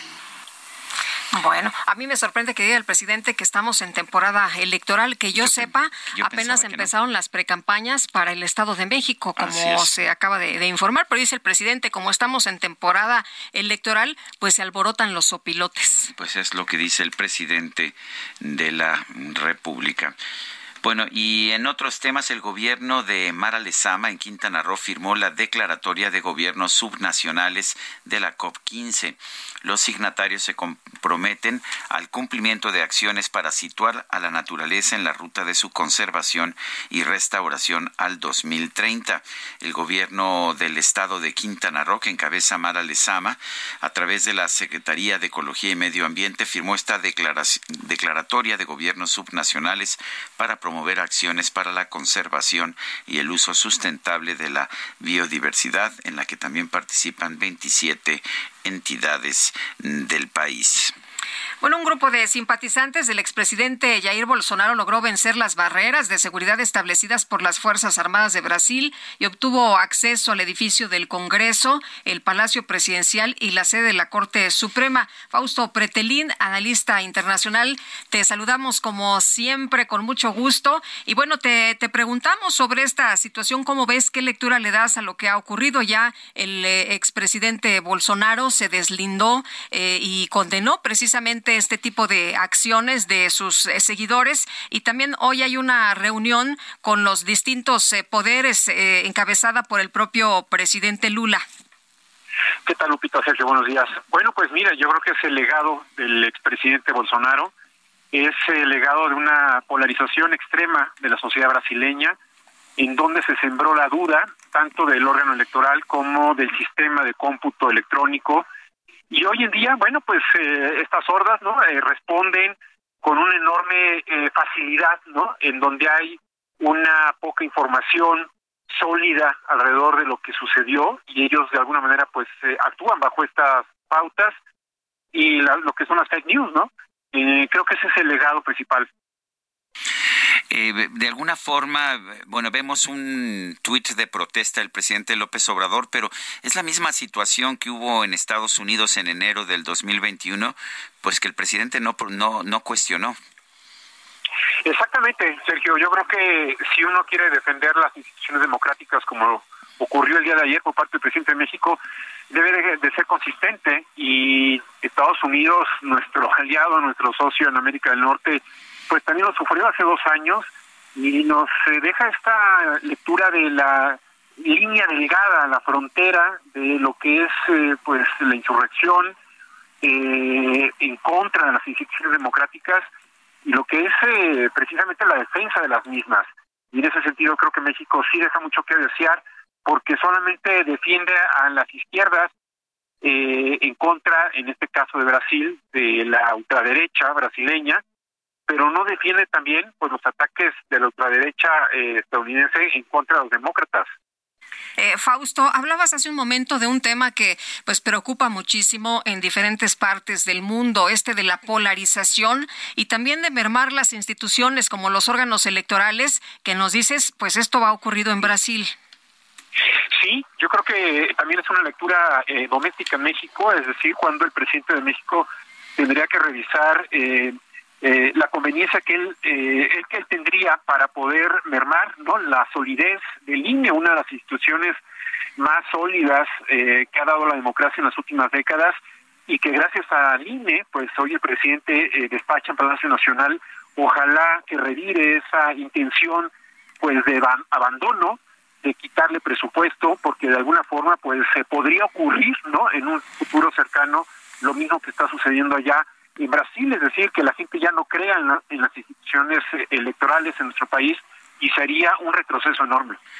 Eh, de hecho, eh, la, la, la situación que estamos viendo está, está ocurriendo en muchos lugares en que ya los, los grupos cada vez más ah, pues ultras simple y sencillamente se niegan a reconocer derrotas electorales. En México siempre ha sido común, pero lo estamos viendo ya en países con mayor tradición democrática como Estados Unidos y, y lo estamos viendo también ahora en Brasil.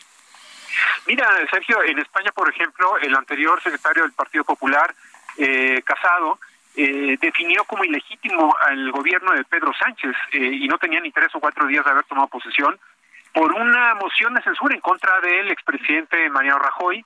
Eh, todo se hizo bajo la Constitución, bajo la legalidad y sin embargo, eh, pues el- uno de los principales partidos políticos en España, como el PP, eh, cuestionó la legitimidad de Pedro Sánchez, o qué decir de Vox, que también de alguna manera la reacción que ha tenido el día de ayer frente a Brasil ha sido de silencio, y la propia reacción del Partido Popular prácticamente ha sido una lectura doméstica también criticando a Pedro Sánchez.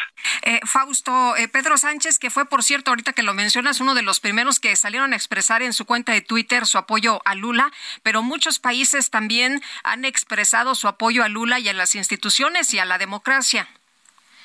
Sí, eh, en ese caso, Lupita, yo creo que hay que dejar a, a un lado de qué, cal- de qué color es la camiseta ideológica del presidente en turno que es atacado. En este caso fue Lula. Eh, siempre hay que defender a las instituciones democráticas porque las personas y los partidos pasan, sin embargo, las instituciones se quedan.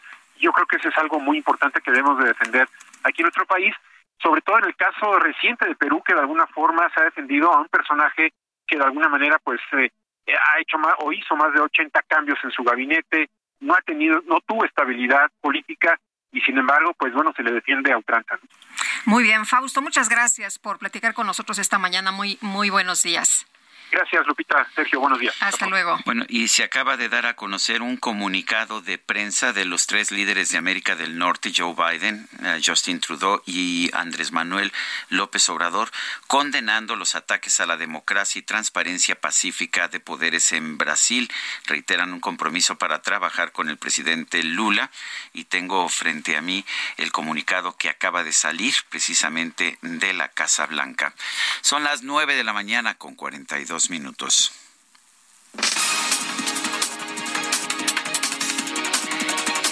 Vamos a un resumen de la información más importante. Esta mañana el presidente López Obrador expresó confianza en que el gobierno de la Ciudad de México va a encontrar la verdad sobre el choque de trenes en la línea 3 del metro. Se tiene que saber qué sucedió, o sea, qué originó el, el accidente. Y sí también quiero aprovechar, porque se alborotan los sopilotes, con todo respeto. Quiero aprovechar para expresar mi solidaridad, mi apoyo, eh, todo lo que necesite del gobierno de la ciudad y la jefa de gobierno, que es una mujer trabajadora, íntegra, honesta. Bueno, por otro lado, el presidente aseguró que eh, el presidente, el mandatario de los Estados Unidos, Joe Biden, calificó a la IFA como un gran aeropuerto. La expresión del presidente Biden es un gran aeropuerto, me dice. Todavía estamos en el aeropuerto, sí, porque los del servicio secreto le dieron todo el recorrido y completamente alumbrado. Le dije, mire, el aeropuerto de la Ciudad de México son 600 hectáreas. Este son 2.600 hectáreas de instalaciones. Y está la base aérea y está el aeropuerto. Es uno de los mejores aeropuertos de América Latina, de los aeropuertos más modernos, bien hechos, de buen gusto. El gobierno de la Ciudad de México informó que con motivo de la cumbre de líderes de América del Norte aplicó restricciones a la circulación de automóviles y peatones en las inmediaciones del Zócalo capitalino. Además, la estación Zócalo Tenochtitlan de la línea 2 del metro va a permanecer cerrada hasta el próximo 11 de enero. El INEGI anunció que a partir del primero de febrero la unidad de medida y actualización tendrá un aumento, las UMAS, de 7.82% conforme al comportamiento de la inflación en 2022. Los gobiernos de China y Rusia condenaron los ataques registrados contra las sedes de los poderes en Brasil por parte de simpatizantes del expresidente Jair Bolsonaro. Y el Kremlin advirtió que las entregas de vehículos blindados y otras armas a Ucrania anunciadas por varios países occidentales solo van a servir para prolongar el sufrimiento del pueblo ucraniano. Amigos somos todos como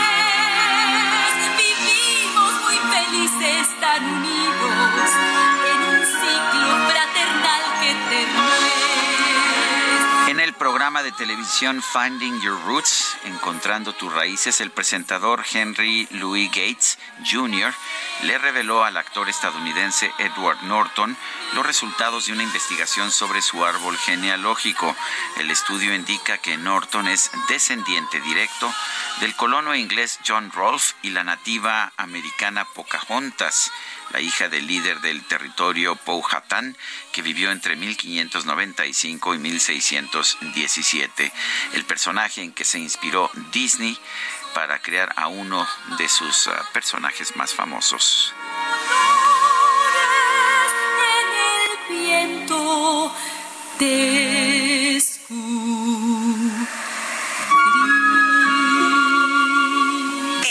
Soriana, lleva el segundo al 50% en six packs de yogurts bebibles y flanes refrigerados. Soriana, la de todos los mexicanos. A enero 9, aplica restricciones. Yo no sé cuál sea su origen, pero creo que no cumple con los requisitos. La Secretaría de Hacienda y Crédito Público nominó a Omar Mejía Castelazo para integrar la Junta de Gobierno del Banco de México como subgobernador. Sin embargo, pues eh, no cumple con el artículo 29 de la ley del Banco de México, eh, de acuerdo con algunas eh, investigaciones que se han hecho, incluso por parte de especialistas en economía y finanzas como Mario Di Costanzo. Mario, ¿cómo te va? Muy buenos días. Hola Mario, ¿nos escuchas? Sí, buenos días. Muy buenos días. Oye, pues cuéntanos de Omar Mejía Castelazo, ¿cubre o no cubre? ¿Cumple con el artículo 29 de la ley del Banco de México? no, definitivamente no, no cumple. hay que nada más revisarlo. El artículo te habla de dos grandes eh, circunstancias o condiciones que él no cumple, ¿no? Te dice tener cinco años de experiencia en altos cargos del sistema financiero mexicano, lo que no ha tenido evidentemente este, esta propuesta, o bien haber sido distinguido y reconocido por sus investigaciones en materia de economía monetaria. Ninguna de las dos eh, pues condiciones eh, las reúne esta persona, eh, como tampoco la han reunido a, algunos anteriores que ya están, eso, eso es bien importante señalarlo, porque incluso la ley dice que eh, en caso de que no tenga ninguno de estos dos, eh, pues experiencia, de que tenga esas dos aptitudes, pues pueden, pueden digamos, entrar si son reconocidos por sus investigaciones en materia monetaria, tampoco las tiene y me parece muy grave porque entre otras cosas, como yo te diría, el, el mandamiento o el, deber fundamental del Banco de México, pues es el de controlar la inflación. Y yo creo que, eh, pues en la medida en que haya gente eh, que esté preparada para el puesto, que entienda de temas monetarios, pues es como Banco de México puede hacer bien su trabajo. Ya lo estamos viendo.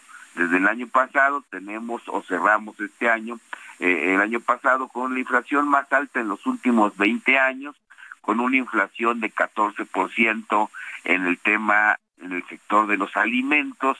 Y estos señores, los subgobernadores del Banco de México, pues son los que se tienen que encargar de ir ajustando las medidas y las herramientas de política monetaria pues para ir combatiendo la inflación. Y me parece que es muy grave que Andrés Manuel eh, pues esté, esté promoviendo nuevamente a una persona que no cumple con los requisitos de ley, ya más allá de que si son honestos, de que si tienen experiencia o no, aquí es un tema de ley que espero, en su caso, que el legislativo considere, pues para que no sea ratificado no porque me caiga bien o me caiga mal o yo juzgue que pueda o no tener experiencia. La ley es muy clara en este sentido sobre las condiciones o los requisitos necesarios para poder ser subgobernador del Banco de México. Eh, tengo entendido, Mario, por ah, que diste a conocer una copia de su tesina, que la tesina es de 2017. ¿Esto significa que habría recibido la licenciatura en Economía en 2017? Sí, así es. Y, todavía peor, qué bueno que lo comentas, porque pues aquí la Secretaría de Hacienda eh, pues contribuye un poco a esta, a esta mentira, a este engaño, ¿no? A mí me parece muy grave que la dependencia de Rogelio Ramírez de la O diga en su boletín de prensa, pues que tiene una experiencia de más de 20 años en temas monetarios, cuando pues eh, la propuesta, Omar, eh, pues no, no, no, no se había recibido hasta después o hasta el 2017. Entonces, me parece que aquí eh, es, es un error de la Secretaría de Hacienda estar solapando o queriendo impulsar a una persona que no cumple con los requisitos, más allá de la edad, porque no pone requisitos de edad más que una edad máxima, este artículo de la ley de Banco de México, eh, pues sí, una persona que apenas se recibió eh, en 2017 con una tesis que no tiene nada que ver con eh, política monetaria o economía monetaria, eso es también muy interesante. La tesis que él hace o la tesina que él presenta es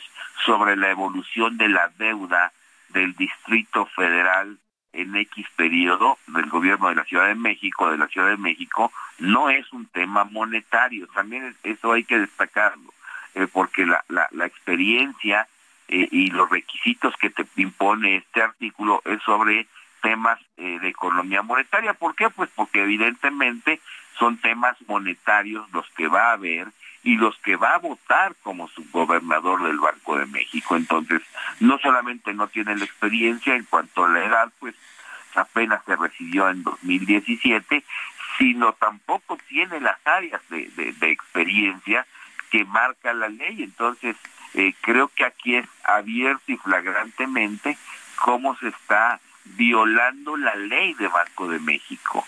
Que Muy creo bien. yo que pues que los legisladores deben de considerar esto, eh, porque a todas luces no se ajusta al mandato de ley. Pues eh, Mario, como siempre, apreciamos mucho que puedas platicar con nosotros. Muy buenos días. Muy buenos días, Sergio. Muy buenos días, Lupita. Mario Di Costanzo, especialista en economía y finanzas. Y tenemos en la línea telefónica a Federico Arreola, periodista. Federico, buen día. ¿Qué nos tienes esta mañana? Pues a ver, primero a ver si se oye porque estoy arriba de un avión de Aeroméxico. Ah, bueno. Desgraciadamente no en el AIFA, sino en el aeropuerto. Voy a, voy a Monterrey. Se oye Pues bien. Tengo que, se oye bien. Tengo que... eh, se especuló mucho el, el sábado con el accidente lo que pasó en el metro que le costó la vida a una persona. Eh, se- yo, yo lo, yo siempre he pensado que nunca hay que especular en estas cosas, que hay que esperar a que se realicen peritajes, a ver qué fue lo que pasó. Pero bueno, la especulación estuvo durísima y, pues mucha gente culpaba abiertamente a Claudia Sheinbaum de negligencia, de, no hacer el trabajo, de abandonar la ciudad, etcétera. Pero otras personas especulaban con la posibilidad de un sabotaje. El, eh, yo encuentro, no sé si lo han visto, yo lo, publiqué en mi columna de esta mañana en SDP Noticias, un indicio de sabotaje porque me enviaron un video con pintas en el metro, acusando a Claudia de asesina y una serie de cosas. Para mí, este, el pasar de, de críticas en redes o en medios, este, algunas muy injustas y otras, la mayoría producto de la grilla, acusaciones así en las paredes del metro, pintas así como con, con letras anarquistas o ese tipo de cosas. Anarquistas en el mal sentido de la palabra, ¿no? Este, pues pudiera, eh, además me, me dijeron por ahí que, que pudiera no ser descartable el tema del sabotaje, dado que el sindicato del metro es, es, muy complicado, es muy difícil. El, ojalá no se, no se compruebe esto porque sería terrible. El sabotaje es un delito contra la seguridad del Estado. En este caso fue en un, en un sistema de transporte. El, el, valdría la pena que se que se investigara a fondo esta situación. Sí, claro, si hubo sabotaje, pues es realmente muy complicado. Eh, nos, nos quedan 20 segunditos. ¿Algún comentario final? Tenemos que despedir el programa. Este, pues a correrle todos para ver a Biden. bueno, muy bien. Fuerte abrazo, Federico Arriola, como siempre. Gracias por hablar con nosotros. Pues hasta mañana, Guadalupe. Hasta mañana, que la pasen todos muy bien y los esperamos aquí a las 7 en punto. Hasta entonces, gracias de todo corazón.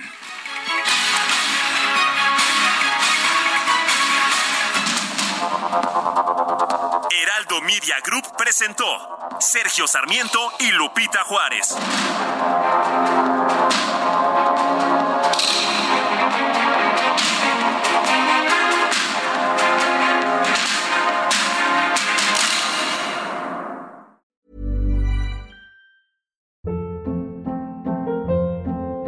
Hold up. What was that? Boring. No flavor. That was as bad as those leftovers you ate all week. Kiki Palmer here, and it's time to say hello to something fresh and guilt-free. Hello Fresh. Jazz up dinner with pecan-crusted chicken or garlic butter shrimp scampi. Now that's music to my mouth. Hello Fresh. Let's get this dinner party started. Discover all the delicious possibilities at hellofresh.com.